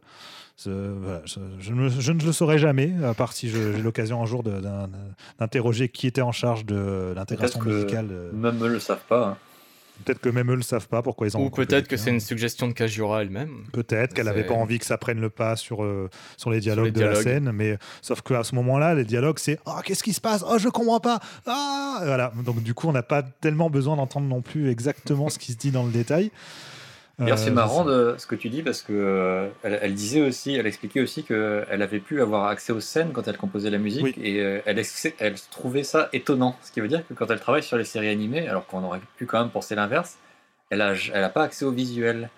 Donc c'était nouveau pour elle de pouvoir composer oui, elle était, à partir elle, de elle l'image. était globalement, enfin dans le livre en tout cas, elle dit qu'elle a été très heureuse de cette expérience, hein, d'avoir pu enregistrer donc la musique d'abord à New York pour les premiers euh, premiers morceaux, notamment le Image Sim, puis à Tokyo pour le pour le reste, d'avoir euh, eu voilà ce soutien de l'équipe, d'avoir eu euh, accès à tous ces visuels, à ces storyboards, à ces scènes. Elle, Elle pouvait prendre ouais. en compte tous les paramètres de la mise en scène, des effets sonores, des doublages, pour Exactement. voir euh, quand, il- quand elle pouvait mettre la musique, pas la musique. Donc ça veut l'air, elle a vraiment l'air d'avoir pu confectionner sa, bande son euh, presque mieux que quand elle compose des séries animées en fait. Exactement. Et, euh, et à côté de ça, euh, par contre, c'est euh, pas seulement donc du coup l'orchestre à la Mitsuda, c'est pas seulement la cornemuse, ça va être aussi bah, des sonorités plus électro, plus rock, plus kitsch, on va Vas-y, dire. dis-le, dis kitsch. On sait kitsch. qu'il voulait dire ça. En fait, en, fait, en, en soi, je pense que c'est kitsch aussi par rapport à comment c'est intégré dans, dans les scènes en question. Peut-être qu'à l'écoute pure, si on ne dit pas quel est le contexte, bah bon, ça, ça peut plaire un peu plus. Mais dans le cas de Xenosaga, c'est tellement hors sujet. Enfin, en tout cas, moi j'ai toujours trouvé ça hors sujet, justement. Là, en l'occurrence, je vois pas en quoi elle peut dire qu'elle s'inscrit dans la- l'esthétique de Mitsuda. Ça n'a plus rien à voir. Là, vous entendez en fond musical, justement, un, un exemple. C'est. euh, c'est particulier, quoi. C'est.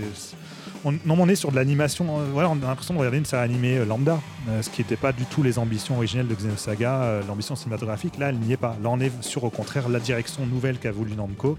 Cette direction plus animée, bah, elle est présente là-dedans. Après, je sais pas si vous, vous aimez ces morceaux particulièrement. Si, quand même un peu. Enfin, moi, ma piste préférée dans ce genre-là, c'est Chase. hein. Je trouve qu'elle est, elle a son solo de, le solo de violon est vachement impressionnant. Ça, ça rajoute. Si, si c'était un truc un peu électronique, ce serait un peu. Alors, le solo de violon est sympa, mais le reste, moi, je peux pas. Le- Mais c'est mais c'est en lien aussi avec l'utilisation dans la scène, je pense. C'est pas- Ouais. Mais après, euh, si, si on avait, ça avait été dans le noir, par exemple, je pense que j'aurais beaucoup aimé. Enfin, Je Mm. sais pas. C'est, je pense que c'est vraiment le, en lien avec le contexte, là où je me dis, qu'est-ce qui lui a pris de. ça ressemble beaucoup à ce qu'elle faisait dans d'autres hacks aussi. C'est hein. ça, ça ressemble à son style à elle. Mais bon, on peut comprendre. Euh, toi, Julien, peut-être que tu as des affinités avec Ah non, ce- cette là je te, je te rejoins là-dessus. Bah, après, Kajura, ça reste quand même une, une bonne mélodiste euh, de, de façon générale. Elle fait des thèmes assez, assez émouvants, assez marquants de, de façon générale. Donc je l'apprécie pour ça, mais dès qu'il y a le versant voilà, un, peu, un peu plus kitsch, euh, j'adhère moins, effectivement. Mais bon, on va en parler dans pas longtemps. C'est pas l'aspect le. C'est pas le pire aspect de la bande originale de Non, Xenosaga. ça, on y viendra, on y viendra après. Et c'est pas lié à elle, heureusement. non, non, c'est pas lié à elle. Euh, et toujours Kajiura, donc au niveau mélodique, on a parlé dans le 1, donc il y avait, il y a pas tellement de motifs euh, importants dans le premier, mais il y en avait qui étaient quand même récurrents, notamment celui de Shun dont, dont on a parlé. Malgré tout, voilà, dans Xenosaga 2, il y a aucun motif du 1 qui est repris en dehors de la Song of Nephilim, Euh, ne serait-ce que parce que Mitsuda de toute manière avait les droits a priori de, de ces musiques en fait de Xenosaga pour le premier épisode, donc euh, s'il a les droits, bah, forcément elle pouvait, elle pouvait rien utiliser. Elle aurait pu filouter, hein, pour reprendre vos termes de tout à l'heure, peut-être pour, euh, pour faire des clins d'œil, mais en l'occurrence, ce n'est pas le cas. Et il y a deux, deux trois thèmes principaux qui, euh, qui reviennent euh, fréquemment, notamment le thème de Junior, que là on entend en, en fond, qui, qui est le thème d'un des, des personnages principaux de Xenosaga et qui est très mis en avant dans cet épisode, Ouais. justement dans les- toutes les coupes scénaristiques qu'ils ont faites pour l'épisode 2 par rapport au plan originel. ils ont décidé de mettre en avant Junior, puisque ça tournait un peu autour de son arc narratif à lui, les événements de épisode. Donc euh, bah, du coup, il a son thème euh, qui lui est dédié, qui a quelques vari- variations. C'est un, joli- morceau hein, qui, euh, voilà, qui, dégage quelque chose, qui même en termes d'instrumentation, bah, pour le coup, là aussi s'inscrit complètement dans le- l'esthétique de, de.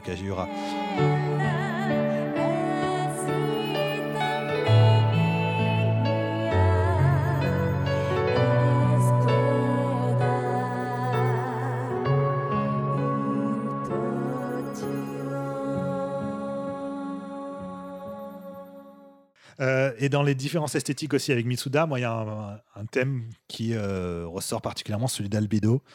Euh, Ouais. On en parlait euh, vaguement euh, quand on a abordé dans Xenosaga 1, dans, où il avait ce morceau complètement fou à l'image du personnage. Et dans Xenosaga 2, bah, ce sentiment de folie, il n'est pas du tout retranscrit dans la musique. On est sur quelque chose de beaucoup plus classique, l'utilisation du sample de chœur là euh, qu'on pourrait entendre dans n'importe quel truc lambda où ça parle de religion. Bah voilà, on est on est, on n'est pas du tout dans le même niveau que les chants grégoriens de, de Mitsuda, c'est c'est autre chose. C'est exactement là qu'on peut regretter qu'il n'y ait pas de reprise, parce que déjà ça crée du lien Oui. entre les, ça aurait créé du lien entre les, les jeux et puis ça aurait permis de euh, bien bien identifier euh, les personnages à travers à travers des thèmes récurrents. Donc c'est- ouais, c'est dommage.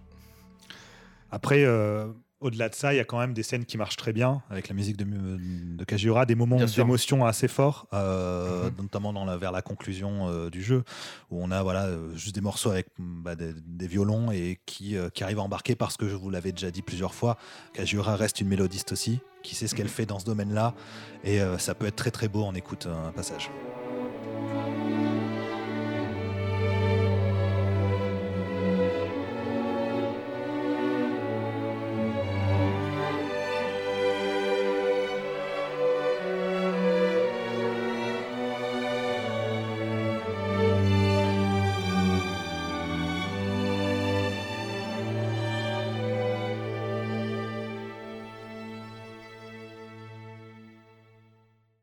Là, vous pensiez que finalement Xenosaga 2, bah, c'était pas si mal que ça, musicalement. Mais il est temps d'aborder euh, le vrai cœur du, sujet. à savoir que donc, dans le 1, on avait dit les musiques de Mitsuda, 90% de celles qui étaient composées, c'était pour des cutscenes. Kajiura, elle a composé la musique d'à peu près 60-70% des cutscenes. Il reste 30% de cutscenes avec des musiques d'un autre compositeur qui lui-même a fait les musiques entendues dans le jeu. C'est Shinji Osoe. Shinji Osoe, qui est euh, à la base connu pour, étant, pour être l'un des enfin compositeur de musique de jeux de shoot notamment, euh, qui, a, qui est spécialisé dans la musique électro, euh, techno, qui est mhm. très bon là-dedans. Hein, c'est, il est très doué. Mais qu'est-il venu faire dans cette galère? Jérémy, est-ce que tu peux nous dire plus sur Shinji Osoe?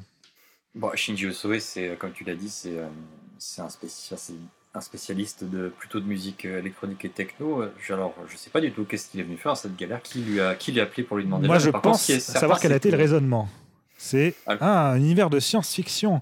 Science-fiction, futur, électronique, musique électronique. Shinji Osoe, poum Ce qu'il faut bien voir, c'est qu'il a fait une énorme partie de sa carrière chez Namco. Donc euh, il est possible que c'est aussi par contact, euh, il, le connaissait. Parce qu'il faut bien, reconnaître que Osoe, il est là depuis très longtemps. Hein.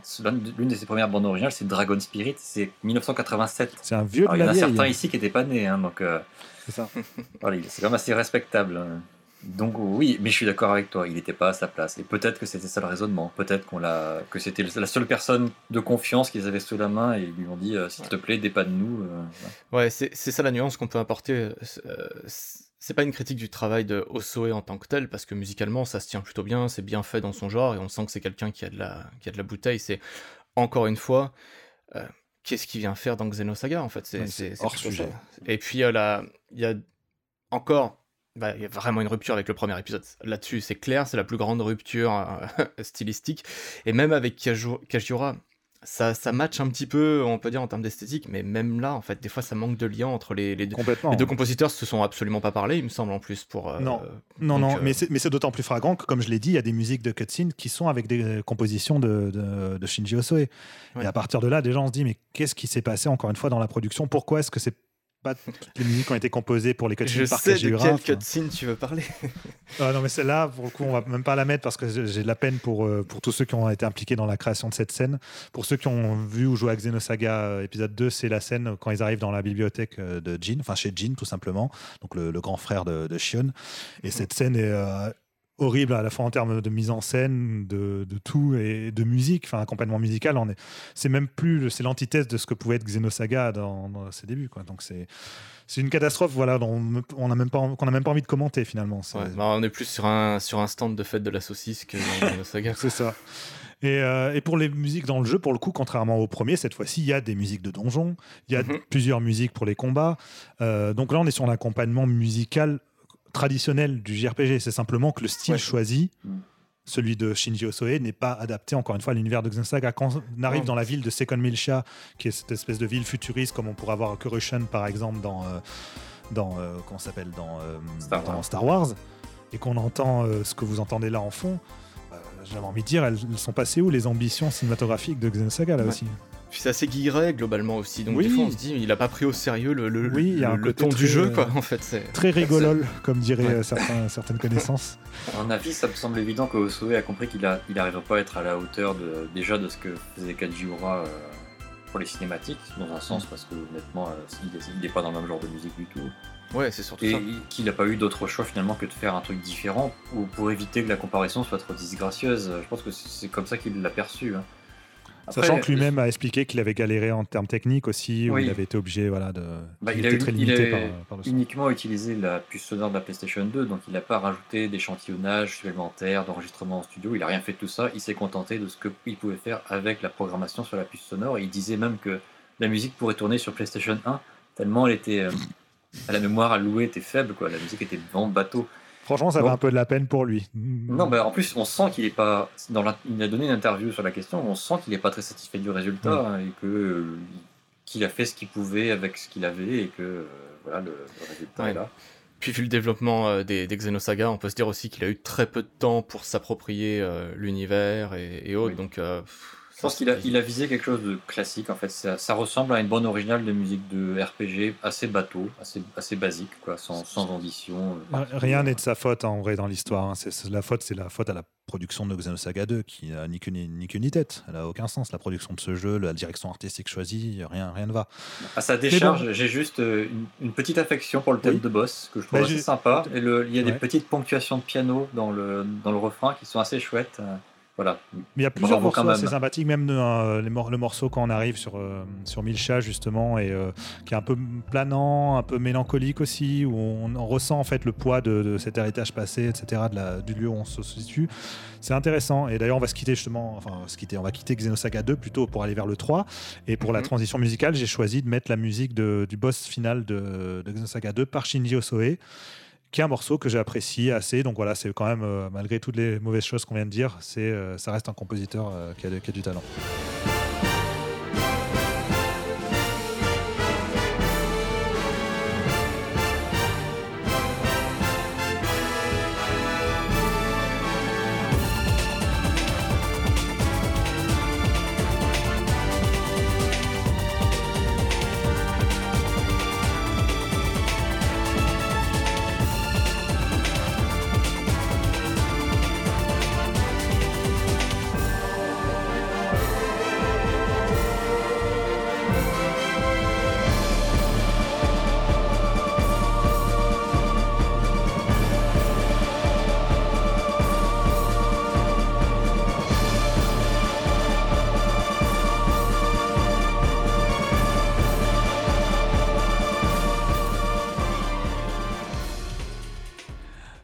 Pour cette troisième et dernière partie d'émission consacrée à Xenosaga. On va aborder euh, Xenosaga 3 dans quelques instants, mais avant j'ai envie de faire une petite aparté sur euh, Xenosaga A Missing Year. Alors qu'est-ce que c'est que ça?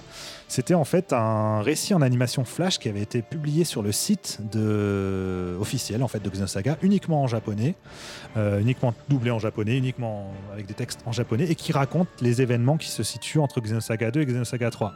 Des événements super importants euh, qui du coup là se retrouve sous la forme d'une animation flash bas de gamme, euh, ultra cheap. Encore une fois, les ambitions de Xenosaga complètement éclatées.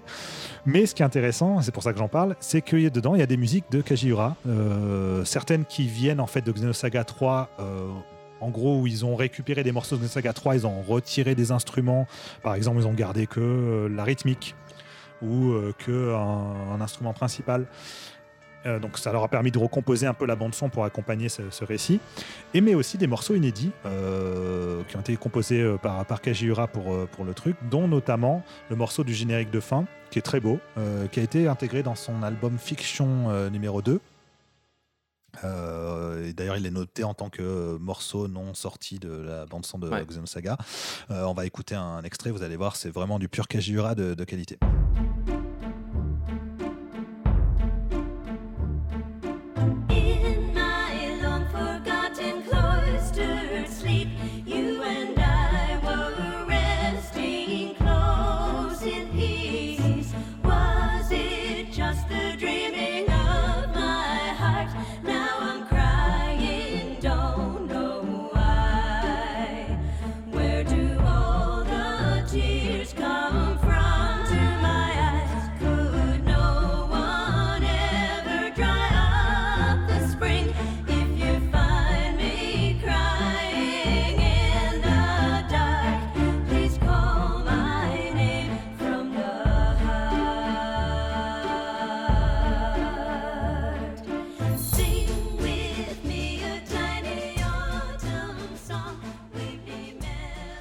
Voilà pour, euh, pour Missing Gear. Donc voilà, il y a des, thèmes qu'elle a composés spécifiquement pour, pour ce récit-là, d'autres qui sont des variations de ce qu'elle a écrit pour Xenosaga 3.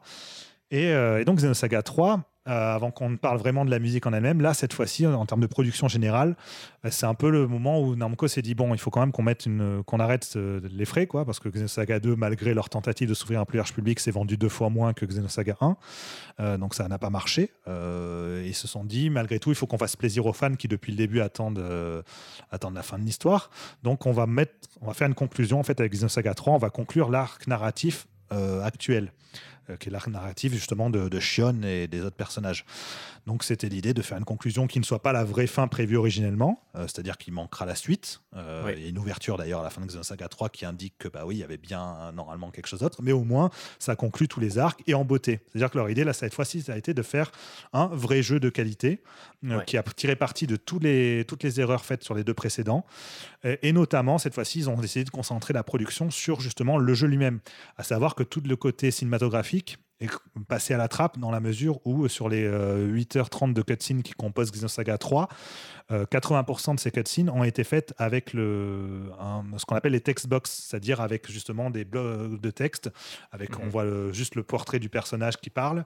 Il y a un doublage quand même, donc il y a quand même l'effort qui a été fait là-dessus pour garder une certaine. Mhm. Mais en matière de scénographie, c'est beaucoup plus minimaliste. Et seules les scènes les plus importantes sont vraiment mises en scène comme des séries, comme une série d'animation, comme, euh, comme il y avait dans les précédents épisodes. Et ça, ça leur a permis de gagner énormément de temps hein, euh, sur, sur divers aspects, de se concentrer sur les jeux, sur la, la, partie jeu, le plaisir de gameplay. Euh, le level design aussi. Le level design, enfin tout. Ils ont vraiment tout réussi. Xenosaga 3, même en matière de scénarisation, euh, ils ont fait revenir Takahashi, qui a supervisé cette fois-ci vraiment le scénario, qui a supervisé toute la base de données, donc qui est revenu dire voilà, bon maintenant on va quand même reprendre un peu le plan. Takahashi, ça, s'est amorcé déjà quand euh, Xenosaga 2 s'est parti en, en, vrille en termes de, retour critique et de vente, euh, où justement Takahashi est allé euh, réécrire en fait Xenosaga 1 et 2 pour la version DS qui est sortie qu'au Japon. Donc vraiment un petit jeu DS portable, mais qui propose le scénario de Xenosaga 2 tel qu'il avait été, ou en tout cas proche de ce qu'il avait été originellement pensé. Donc il est deux fois plus riche que ce qu'on a dans le Xenosaga 2 qu'on a eu nous sur PS2, etc. Donc il a vraiment repris un peu les rênes de, son, sa série dans le dernier moment et s'est dit allez on va finir en beauté et euh, apporter une conclusion digne de ce nom et tout Monolith euh, est allé dans ce sens-là. Et notamment dans les erreurs qu'ils ont retenues, c'était euh, Shinji Osoe donc sur Xenosaga 2. Il n'est plus présent. Cette fois-ci, c'est Yoki Kajiura seul à la composition pour l'intégralité de Xenosaga que ce soit 3, donc que ce soit les cutscenes ou les, euh, les phases de jeu. Et en plus, elle a eu du coup la coordination musicale de Takashi lui-même, qui euh, pour la première fois justement intervenait euh, pour, pour superviser tout ça à fond. bon, il était déjà là-dessus sur Xenosaga 1. Et il faut savoir que c'est intéressant. Takahashi, c'est quelqu'un à l'époque de Xenogears qui apportait pas tant de crédit que ça à la musique de, JRPG. Enfin, il, savait que c'était important, mais euh, il s'était dit bon voilà, c'est là, c'est en soutien et basta. Et c'est avec justement les, la musique de, composée par Mitsuda et comment ça arrivé à prendre forme, à, mettre en scène en fait, enfin à donner vie justement à la mise en scène dans, dans le jeu, mhm. qui s'est rendu compte de l'importance de tout ça et que du coup ça a donné des ambitions pour Xenosaga 1 derrière, etc. Et donc c'est quelqu'un qui a pris rapidement conscience en fait de l'impact que peut avoir la musique à la fois finalement pour les cutscenes, mais aussi pour les phases de jeu en elles-mêmes. Euh, et, donc voilà, son travail de coordinateur musical sur Xenosaga 3, ça a été le début euh, quelque part de son vrai travail de coordination musicale qu'il a fait sur tous ses projets suivants, et notamment sur, euh, sur les Xenoblade. Xenoblade Julien, peut-être que tu peux juste élaborer vite fait là-dessus. On va pas Xenoblade, qui sont ses productions actuelles à Takashi. Hein. Oui, et qui là pour le coup sont vraiment complètement déconnectés de, Xenogears et Saga. Mais euh, oui, sur, euh, sur Xenoblade, bah, il y a un Nintendo, Direct, pardon, un Iwata Demande euh, qui en parle, où les six compositeurs sont interviewés par Feu Satoru Iwata, et ils parlent de leur façon de collaborer avec Takahashi, et Takahashi, bah, on apprend à cette occasion qu'en fait, les, les mails qu'il adressait aux compositeurs étaient trop directs et trop brutaux, donc son équipe passait derrière Takahashi pour reformuler les, demandes et les consignes un peu, un peu plus gentiment, quoi, on va dire. Et euh, on, avait euh, eu, on a eu l'occasion de rencontrer euh, Manami Kiyota avec Jérémy en 2011, si je dis pas de bêtises. Et elle nous avait parlé de comment elle avait travaillé avec, avec Takahashi et elle avait abordé le fait qu'elle avait composé les 50 morceaux qu'elle a composés pour le premier Xenoblade en seulement 6 mois et qu'elle était bah, un peu un peu en mode machine de guerre quoi il fallait il fallait envoyer de la compo et, et refaire refaire du travail ou autre. Mais c'est ça, c'est refaire parce qu'il avait une certaine exigence quand même. Et donner des, consignes musicales, je pense, parce que c'est assez évident qu'il y avait du theme track, en tout cas qu'il avait des idées musicales de type de morceaux qu'il voulait. C'est ça, il a donné, il a donné beaucoup de références euh, aux, compositeurs pour savoir où il voulait aller. Euh, bon, on aurait aimé qu'il le fasse un peu plus pour Xenoblade X, c'est un autre problème, parce que musicalement... Euh, c'est un autre, débat, on y viendra peut-être un jour, hein, mais c'est encore autre chose. Tout à fait. Mais voilà. bon, en tout cas, les, les BO des, des, Xenoblade 1 et 2 sont très réussis, voilà, pour le coup, très bien réfléchis. Et tu parlais justement, c'est pas le cas du coup aussi pour Xenosaga 3. Euh, Xenosaga 3, tu parlais donc de Manami Kyoto qui a dû faire pour Xenoblade 50 morceaux en 6 mois. Bah, pour le coup, Kajiura, en 3 mois, elle a dû en faire 80, 80 voire 90 sur Xenosaga 3. Donc ça a été vraiment une production très intense. Alors, ah on ne sait pas trop pourquoi ils s'en sont retrouvés à devoir euh, composer sur un si court laps de temps. Après, c'est vrai que Xenosaga 3 a été euh, produit rapidement lui-même, de base. parce que bah, Peut-être que c'est aussi des histoires de calendrier du côté de Kajura. Hein, c'est peut-être des histoires de calendrier du côté de Kajura. De, son côté. dans, le livret, elle l'évoque, ce temps court, ce temps limité, mais elle ne dit pas pourquoi il y avait euh, si peu de temps. Mais ça explique aussi pourquoi le, elle a un style assez épuré euh, sur euh, la bande originale de Xenosaga 3. Peut-être qu'elle n'avait pas le temps de, euh, de, repasser des heures et des heures en arrangement, en, couches d'instruments supplémentaires sur un, morceau à la fois. Donc il y, a plein de morceaux qui sont tout aussi riches que ce qu'elle faisait auparavant, mais c'est vrai qu'il y a pas mal de morceaux, comme tu le dis, qui ont parfois juste un seul instrument. un ou deux avec des, nappes de synthé discrètes de derrière. Synthé, des, trucs un peu plus ambiants, donc qui, voilà, qui demandent peut-être moins de temps de, de, travail en matière de, composition et d'arrangement, c'est vrai. mais malgré tout, elle s'en est brillamment sorti, notamment que ah là, pour le coup, elle a vraiment dû aussi pour la première fois composer pour. Euh, on va peut-être commencer par là cette fois, on va inverser mhm. le truc, composer pour les phases de jeu. Euh, et les phases de jeu, bah, ça a donné des musiques euh, bah, de donjons qui sont par exemple très envoûtantes. Je pense à celle-ci par exemple.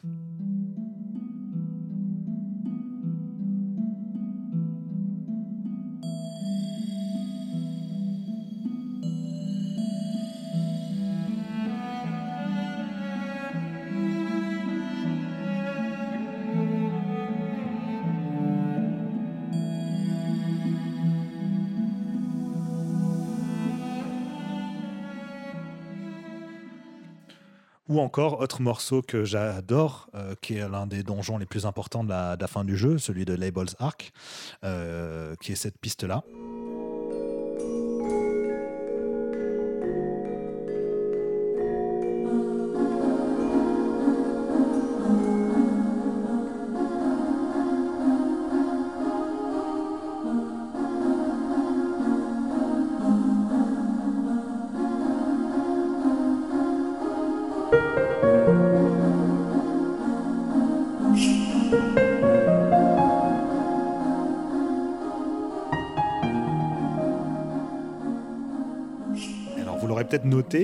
Ce morceau ressemble pas mal quand même, je trouve, en beaucoup plus doux, hein, beaucoup plus euh, éthéré, à euh, One. Euh, alors, Thanks Bear at God, je crois que c'est le titre de la version officielle maintenant de, du morceau de Xenogears.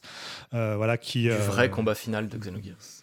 Du vrai combat final de Xenogears qui euh, voilà qui a un morceau assez assez dingue. Et euh, je pense que pour le coup ça fait partie des peut-être des demandes de Takahashi qui s'est dit parce qu'il y a une vraie connexion à ce moment-là en plus avec euh, avec Xenogears. Donc je pense qu'il s'est dit voilà on va partir sur une référence musicale discrète mais perceptible malgré tout. Notons que aussi on n'en a pas parlé mais dans Xenosaga 1 le morceau du combat du boss final ressemble aussi énormément à, au même, à la même musique. On écoute un petit extrait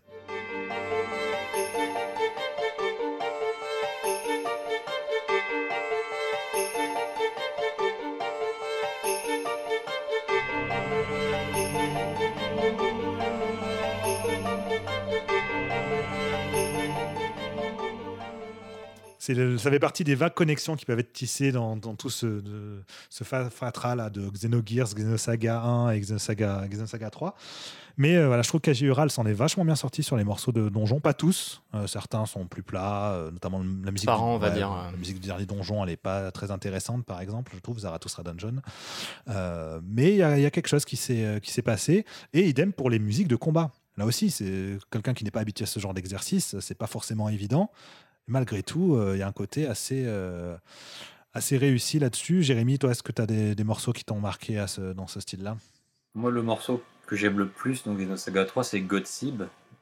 ah bah oui. C'est quand même l'un des plus populaires, à mon ah avis. bah oui. pour, moi, c'est l'un des plus incroyables. Après, je sais que Promised Pain aussi a quand même une, place particulière, c'est particulièrement impressionnante. Alors on écoute d'abord un extrait de Godspeed.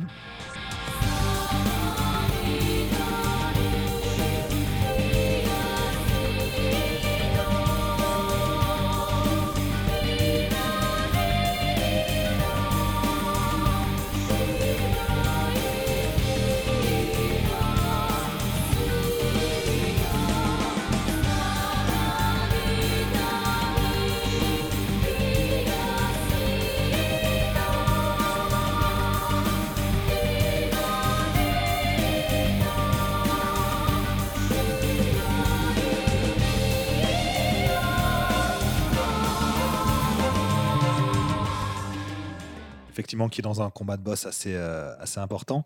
Mais euh, Promise Pain, on y reviendra plus tard, puisqu'elle est aussi euh, associée euh, justement aux, scènes cinématiques. Enfin, tout ça pour dire qu'il voilà, y, a, y a beaucoup de choses qui se passent en matière de musique in-game dans, dans Xenosaga 3. C'est qu'il y a plein de musiques différentes pour chaque donjon. Il y a plein de mhm. musiques différentes pour les combats. Donc, on a la musique des combats normaux, mais pour les boss, il y a, doit y avoir, je pense, en comptant 7 ou 8 voire neuf musiques de boss différentes, mhm. euh, à chaque fois justement qui apportent une dimension même dramatique assez, euh, assez poignante, assez forte, complètement en accord avec, euh, avec la dramaturgie. De, donc, ouais, c'est ça. Selon les catégories de boss, parce qu'il y a des boss, un groupe de boss récurrents, les testaments par exemple. Voilà, exactement.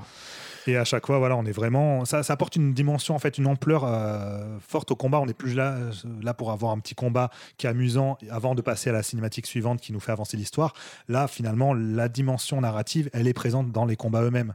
On est sur. Euh, sur Pardon, non, j'allais juste te dire que ça rejoint la réflexion sur le travail thématique qu'il y a eu sur Xenosaga 3, où il y a vraiment des, thèmes qui ont été élaborés dès le début euh, de, la, de, la, conception du projet pour être réutilisés, pour illustrer bah, la récurrence de certains boss ou de certains personnages et de, de, leur évolution au fur et à mesure. Hein, bah, ça permet là du coup d'aborder maintenant la question des, musiques, des scènes cinématiques. Effectivement, comme mhm. tu le dis, Xenosaga 3 est très thématique. Euh, alors il faut savoir que euh, on a parlé qu'il y avait quelques motifs qui étaient présents dans, dans le 2. Certains sont réutilisés dans le 3 mais globalement, pas tant que ça, finalement. Euh, au contraire, on est quasiment sur que des nouveaux thèmes, euh, tous super importants. Mhm. Euh, et dès l'introduction du jeu, d'ailleurs, on va écouter un extrait, c'est la musique associée à un des personnages, qui s'appelle Kevin, et c'est son morceau.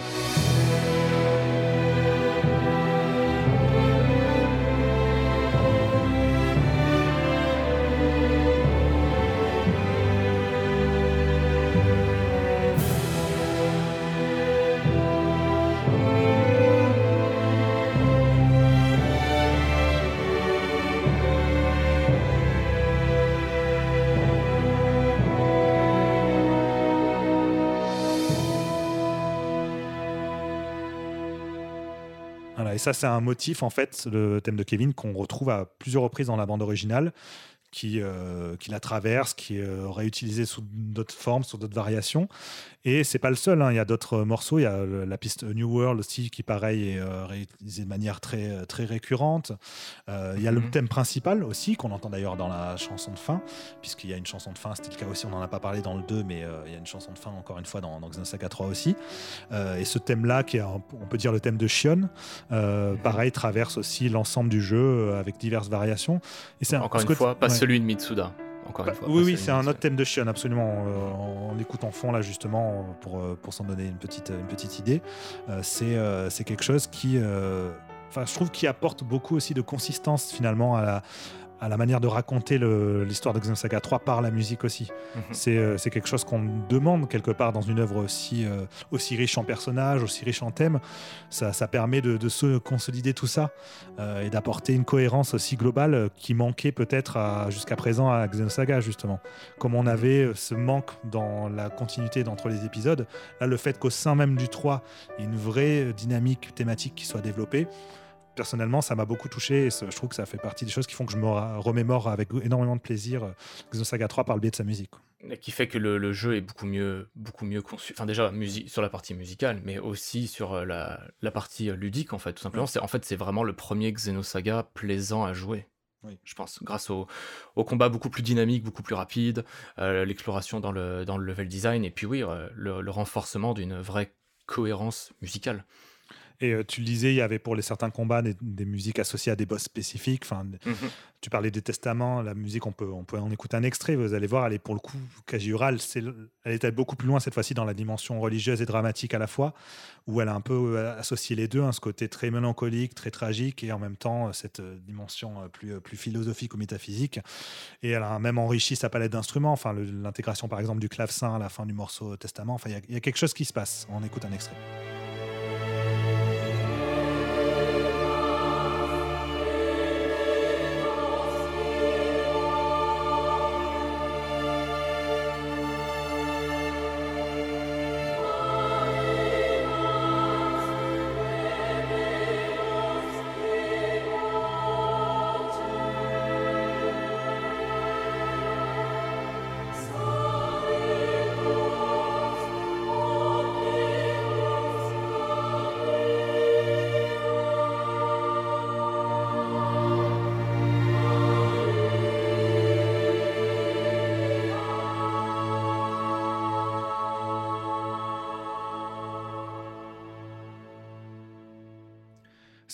De l'extrait qu'on avait mis du morceau d'Albedo, enfin, on est sur notre dimension. On est vraiment, elle est passée à autre chose. On sent qu'elle a été inspirée. Alors, est-ce que ça vient d'elle-même qui s'est re- qui a trouvé le scénario encore plus intéressant, ou je sais pas, ou c'est la coordination musicale de Takahashi qui l'a mieux guidée, euh, on sait pas trop, mais en tout cas, elle est, euh, là, cette fois-ci, on peut plus dire qu'elle est hors sujet vis-à-vis de Xenosaga. Non, Là, elle est en plein dans le ton. Complètement.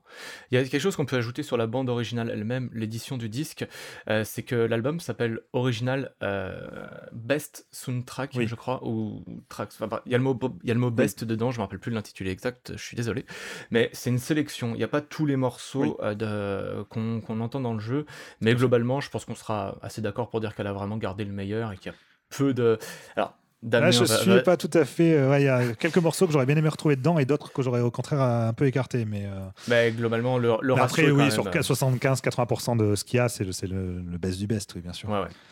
Bah, globalement, la, la bande originale, elle contient euh, peut-être un peu moins de la moitié de ce qui a vraiment été composé pour, pour le jeu. C'est deux disques en tout. C'est deux disques, à peu près 40 morceaux, donc on est.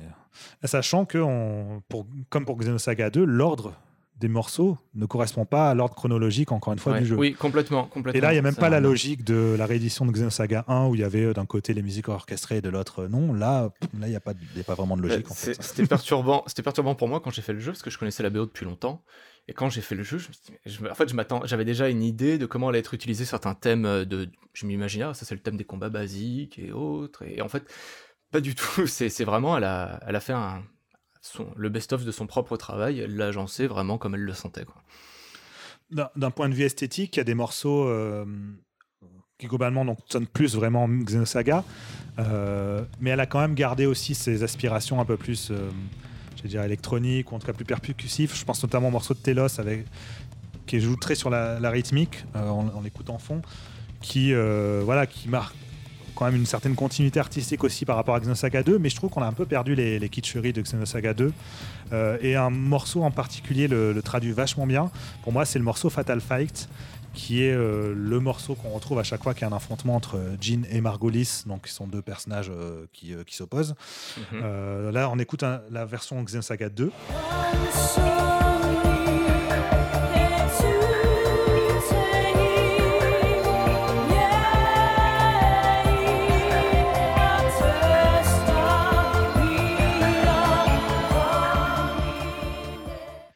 Et voici euh, comment elle a été euh, traduite dans, dans le 3.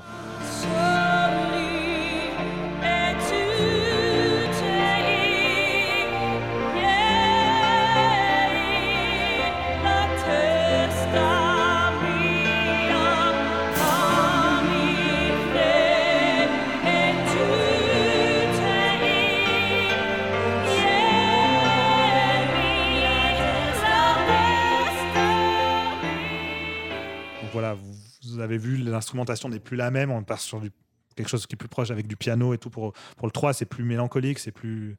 C'est moins kitsch, tout simplement. Et je trouve que ça montre bien cette évolution qu'il y a. euh, il y a une petite continuité musicale malgré tout, mais euh, ouais, on on n'est plus, on, on n'est plus dans le hors-sujet là-dessus. Non, complètement. Et le morceau, on avait parlé de Communication Breakdown pour, pour Xenosaga 2. Il y a le morceau équivalent donc, de Xenosaga 3 qui est The Promise Pain, qu'on va, qu'on va écouter en extrait.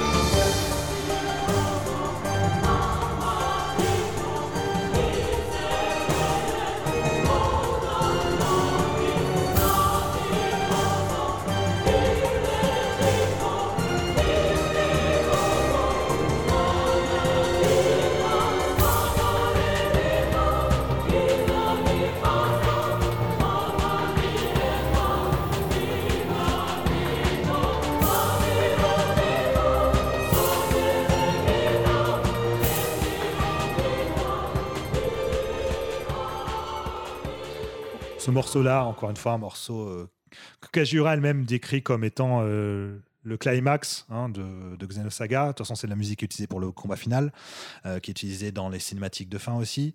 Donc, c'est une musique qui, qui, est là pour traduire toute l'intensité de, ce, de cette scénarisation qui arrive à son point de, rupture. Quoi. Au bout, euh, la conclusion, les twists, on y est. On est, mhm. on, est, euh, on est au sommet de cette dramaturgie, de cette œuvre la plus ambitieuse de l'histoire de l'humanité. Pardon, je m'emporte. Il l'a dit, c'est bon. Calme-toi, remettez-le dans sa cage. Mais le gag dans cette histoire, et ça a été un peu un gag ascenseur émotionnel, c'est que les deux premières fois que Promise Pain est utilisé dans le jeu, bah, c'est sans les cœurs. décidément. décidément. Donc, à ce moment-là, j'avais appelé au téléphone Takahashi pour lui demander quand même qu'est-ce qui se passe. Normal. Il m'a dit T'inquiète pas, Damien. Tu vas voir, pour ça va arriver. Pour toi, on, on, l'a mis avec les cœurs après. c'est ça. Et effectivement, pour le combat de fin, du coup, elle est avec les cœurs.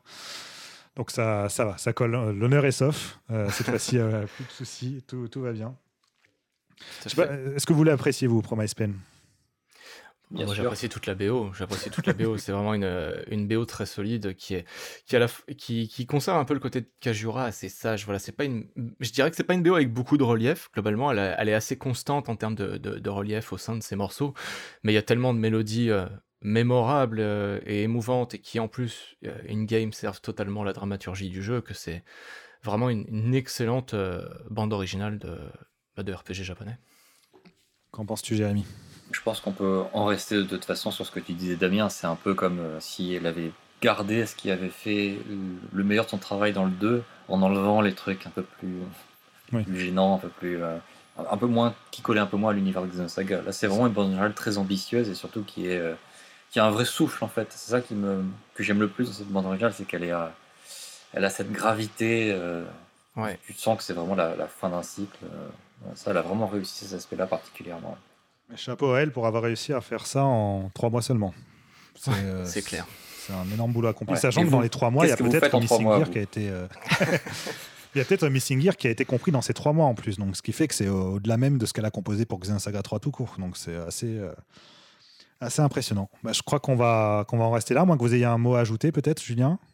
Non, c'est bon. Je pense qu'on a bien, je pense qu'on a fait le tour euh, sur euh, J'espère qu'on n'a pas été trop long, qu'on ne nous a pas ennuyé, parce que voilà, c'est un sujet qui est passionnant. Moi, j'ai tout souvent tendance à partir trop loin sur euh, là-dessus. Voilà, j'espère qu'on a été suffisamment clair. De toute façon, si vous avez des questions, n'hésitez pas, on reste joignable sur les réseaux sociaux notamment. Hein. Vous n'hésitez pas à nous interpeller, on sera ravis de, vous répondre. Julien a quelque chose à ajouter finalement. il ne faut pas oublier nos recommandations.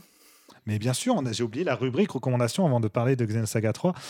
Euh, c'est exact. comme d'habitude, vous le savez, on recommande en fait des bandes originales associées de près ou de loin au sujet. En tout cas, pour pousser plus loin, si vous aimez Xenosaga ou si vous aimez Mitsuda ou Kajiura, peu importe. C'est euh, des recommandations d'écoute musicale pour euh, que vous fassiez plaisir à vous et vos oreilles. on va commencer par, par Jérémy. Tiens, quelle est ta recommandation? Bah, Ma recommandation, en fait, ce sera un peu en deux parties en fait. La première recommandation, c'est qu'on a commencé par parler de Xenosaga épisode 1 avec Mitsuda, et on a évoqué le nom de Johan Hogg, et tu as parlé de son groupe Yona. Je pense que je vais pas pouvoir me retenir d'en parler un peu, c'est pas de la bande générale de jeux, vidéo bien sûr, mais euh, si vous avez aimé la voix de Johan Hogg, comme une voix, une voix magnifique, une voix très, très, très puissante, très prenante, vous devriez vous intéresser au groupe Yona. C'est un groupe de euh, rock progressif celtique, c'est comme ça que c'est appelé. auquel j'ajouterais le qualificatif chrétien, parce que les paroles, c'est truffé de bondieuserie, euh, un peu kitschouille aussi. Mais bon, si on met les paroles de côté, c'est de très beaux, très beaux morceaux. Bah, c'est du rock progressif en fait, mais avec une touche celtique. Euh, donc ça, c'est très inspiré, très, euh, très, très rêveur en fait. Hein, c'est très, très, très beau et poétique. Euh, donc si vous voulez écouter ça, je vous le recommande. C'est un groupe qui était surtout actif dans les années 90, c'est un peu dans les années 2000, donc c'est plus, plus très récent maintenant. Mais je dirais l'album Open Sky qui est sorti en 2000 par exemple. Et puis la deuxième partie, c'est pour les fans de Kajiura. Mais t'en as parlé aussi tout à l'heure, Damien. Je pense que si vous avez aimé ce qu'elle a, composé dans Xenosaga, ce serait bien de continuer à écouter en fait ce qu'elle a composé dans ses séries animées. Si jamais vous avez jamais eu l'occasion d'écouter, c'est beaucoup de belles choses. C'est beaucoup de, choses différentes, surtout. C'est beaucoup plus, euh, beaucoup plus pop dans l'esprit, mais aussi beaucoup de touches d'un peu partout, de la musique du monde. Elle prend du tango, elle prend un peu de musique celtique, de musique électronique aussi, qu'elle utilise beaucoup. Ça fait un mélange qui est immédiatement reconnaissable. Et euh, je pense que l'un des meilleurs moyens d'entrer, c'est d'écouter ces deux albums solo dont tu parlais tout à l'heure, Fiction et Fiction 2, qui sont pas vraiment solo en réalité parce que ça reprend beaucoup de ses travaux dans les séries animées et dans Xenosaga aussi. Mais ça fait un tout cohérent qui donne une très bonne porte d'entrée dans son, dans son univers qui est, euh, qui est absolument magnifique en fait, bien le reconnaître. Hein. Voilà. Merci Jérémy pour ces deux conseils. Euh, j'espère que vous avez bien retenu. Et Julien, à ton tour. Eh bien, écoutez, euh, alors moi, je vais un peu enfoncer une porte ouverte avec euh, ma recommandation, car la plupart des, personnes qui suivent la carrière de Mitsuda et tout ce qui gravite autour de Xenogears l'auront probablement déjà écouté. Mais je tenais vraiment à recommander le, concert des 20 ans de Xenogears qui est sorti en Blu-ray le 13 mars 2019, sachant que le concert, lui, a eu droit à deux, représentations un an avant, pratiquement à Tokyo, pour les 20 ans de, voilà, donc de Xenogears. Et euh, je tenais à parler de ce concert car, euh, au-delà bah, du fait qu'il soit excellent, c'est pour moi une parfaite synthèse de tout le travail accompli par Mitsuda sur Xenogears, à travers les albums arrangés notamment. Mais c'est aussi une belle synthèse de l'ensemble de, sa carrière car on y retrouve, euh, selon moi, les trois piliers qui constituent et qui caractérisent le style de Mitsuda, à savoir la musique du monde, la musique orchestrale et la musique chorale qu'on évoquait tout à l'heure, Damien, dans dans, l'émission un peu plus tôt. Alors, pourquoi je dis que c'est une synthèse de tout le travail de Mitsuda sur Xenogears? Parce que euh, ce concert, il apporte bien sûr son, lot de nouveautés. Hein. Il y a des morceaux qui n'ont jamais été arrangés avant et qui ont, qui ont eu droit à des orchestrations nouvelles. Mais il réutilise aussi des arrangements euh, de l'album Crade, qu'on a évoqué, qui est sorti en 98, qui lui verse totalement dans la musique du monde, de l'album orchestral Myth, qui est sorti en 2011, et aussi des arrangements choraux qui ont été écrits à l'occasion de la réédition de la bande originale de Xenogears en 2018. donc, ces arrangements choraux, ils ont été interprétés par la chorale irlandaise Anuna, avec laquelle euh, Mitsuda a travaillé à l'occasion de Xenoblade 2. On se souvient notamment du clip euh, Shadow of the Lowland qui avait été réalisé pour la, promotion euh, du jeu. Et, donc sur ce concert, Mitsuda il a travaillé avec des, gens qu'il connaît bien, puisqu'il a travaillé avec des gens dont, il est proche, bah, au niveau des orchestrations, comme des musiciens, au niveau des orchestrations, bah, il y a Sachiko Miyano qui a travaillé notamment sur beaucoup de Final Fantasy, il y a, Mariam qui est l'orchestratrice principale de, euh, Mitsuda, hein, qui travaille chez Procyon elle aussi. Il y a Yuki euh, Yamamoto, donc voilà, pour, pour citer les, orchestrateurs.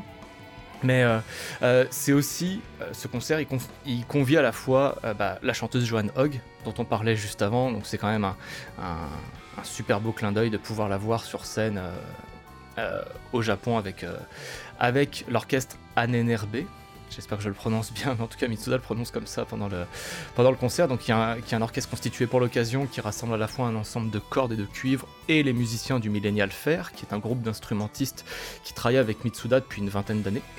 Euh, et donc le, concert, il a des couleurs à la fois orchestrales, parfois euh, de musique irlandaise, et il n'oublie pas non plus le mysticisme de Xenogears qui est là porté par la chorale Anuna. Et euh, des fois il mélange les trois pour, des, pour un résultat que moi je trouve absolument dingue, notamment je pense au, au morceau Foreboding, hmm. qui, qui, est vraiment... Euh, qui, qui, synthétise tout ça et qui est incroyable. Et le final du concert, alors là, on part complètement dans la musique folklorique irlandaise, puisque les, les choristes euh, rentrent sur scène pour venir taper dans les mains et inciter le public à en faire autant, et le public leur emboîte le pas, et le, le final, justement, qui reprend les morceaux Balto et la Hand de, de l'album Crade. Mitsuda prend lui-même la parole pour présenter tous ces, euh, tous ces musiciens, et là, il y a une espèce d'euphorie collective entre les musiciens, le public, et je trouve, euh, que je trouve aussi contagieuse qu'émouvante. Donc c'est vraiment un super, super concert. Euh, pour moi, c'est un des, c'est même, je vais le dire, un des meilleurs concerts de l'histoire de la musique de jeux vidéo. Pour moi, en toute euh, subjectivité.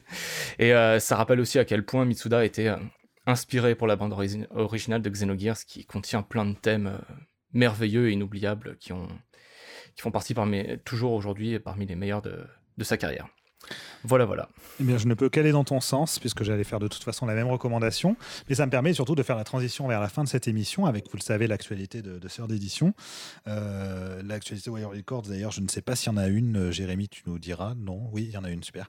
Donc, l'actualité de Sœur d'édition, puisque vous le savez, on a sorti donc un livre consacré à Xenogears et Xenosaga, euh, écrit par Charles Leclerc, qui est un, voilà, un livre qui revient sur les coulisses de développement des deux jeux, qui revient sur leur univers, sur les thématiques, sur, sur le game design, enfin, sur tout, en fait, sur tous les aspects de, de ce qui compose Xenogears et Xenosaga. Et justement, dans le livre, il y a un, un petit énigme à résoudre, en fait, euh, qui permet d'accéder à une page cachée sur le site de Sœur d'édition, où vous aurez notamment accès à un lien vous donnant euh, des photos du concert de, des 20 ans de Xenogears dont parlait euh, Julien à l'instant, puisque Charles, l'auteur donc, du livre, fait partie des euh, très très rares occidentaux à avoir assisté au concert. Il était présent sur place. donc voilà, il a ramené des photos et puis il les partage pour ceux qui auront résolu l'énigme. Bon courage à vous pour, pour la résoudre. Voilà, c'est et peut-être Jérémy qui veut terminer donc sur, sur Wayo. Oui, alors puisqu'on a parlé d'Itsuda aujourd'hui, je vais pas pouvoir euh, ne pas mentionner une nouvelle fois l'album piano de Chrono Cross que Wayo a sorti euh, récemment. En fait, on vient de le sortir en CD, donc maintenant il est disponible euh, pour, tous, hein, sur lequel seul format que vous préférez, CD, vinyle, version numérique. Il est même disponible en version numérique sur les plateformes de streaming. Est-ce Il n'est est pas sorti en cassette. Il n'est Ah pas ouais. sorti en cassette, malheureusement. Mais voilà, bon, même s'il est sorti en streaming, je vous invite quand même à, la- à voir l'édition physique parce qu'on a une très belle illustration qui, qui vient agrémenter le disque. C'est toujours mieux de les avoir en vrai. Et, euh, et même s'il y a des pianistes parmi vous qui veulent jouer, nous avons aussi le livre des partitions. Si vous aimez, si vous voulez vous prendre pour Benjamin Nuss qui a interprété l'album pour nous, un disque absolument magnifique. Et un peu en dehors de, Xeno, dans l'actualité de Wayo, j'ai aussi le plaisir d'annoncer que nous acceptons les précommandes pour un vinyle collector du Is Origin. Alors on n'est pas du tout chez Namco ou chez Mitsuda, là c'est chez Nihon Falcom, mais c'est un objet magnifique. hein. Allez sur la boutique de Wayo pour voir à quoi ça ressemble, c'est très beau. Et si vous êtes fan de Falcom, vous savez que c'est aussi de la très belle, très belle musique, notamment des thèmes de combat assez endiablés euh, qui font toujours bien plaisir à entendre. Et pour le reste, ben, on verra la prochaine fois. Super. Merci beaucoup à vous deux. Ce fut un plaisir. Merci Julien. Je t'en prie, Merci, euh, merci Jérémy. Voilà. Bon, vous nous donnerez des nouvelles de, cette émission sur Xenosaga. Euh, on va se quitter en musique, comme d'habitude, avec justement la chanson de fin de Xenosaga 3, qui, en plus, dans l'eau, comprend euh, quelques arrangements d'autres morceaux de, de la bande originale de, de Xenosaga 3. Donc ça permet d'avoir un petit aperçu euh, global pour, pour finir en beauté.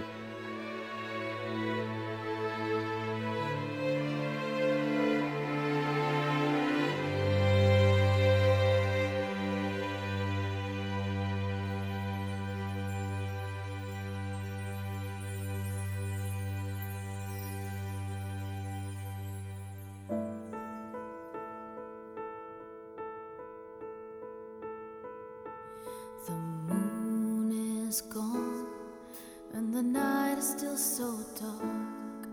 I'm a little bit afraid of tomorrow.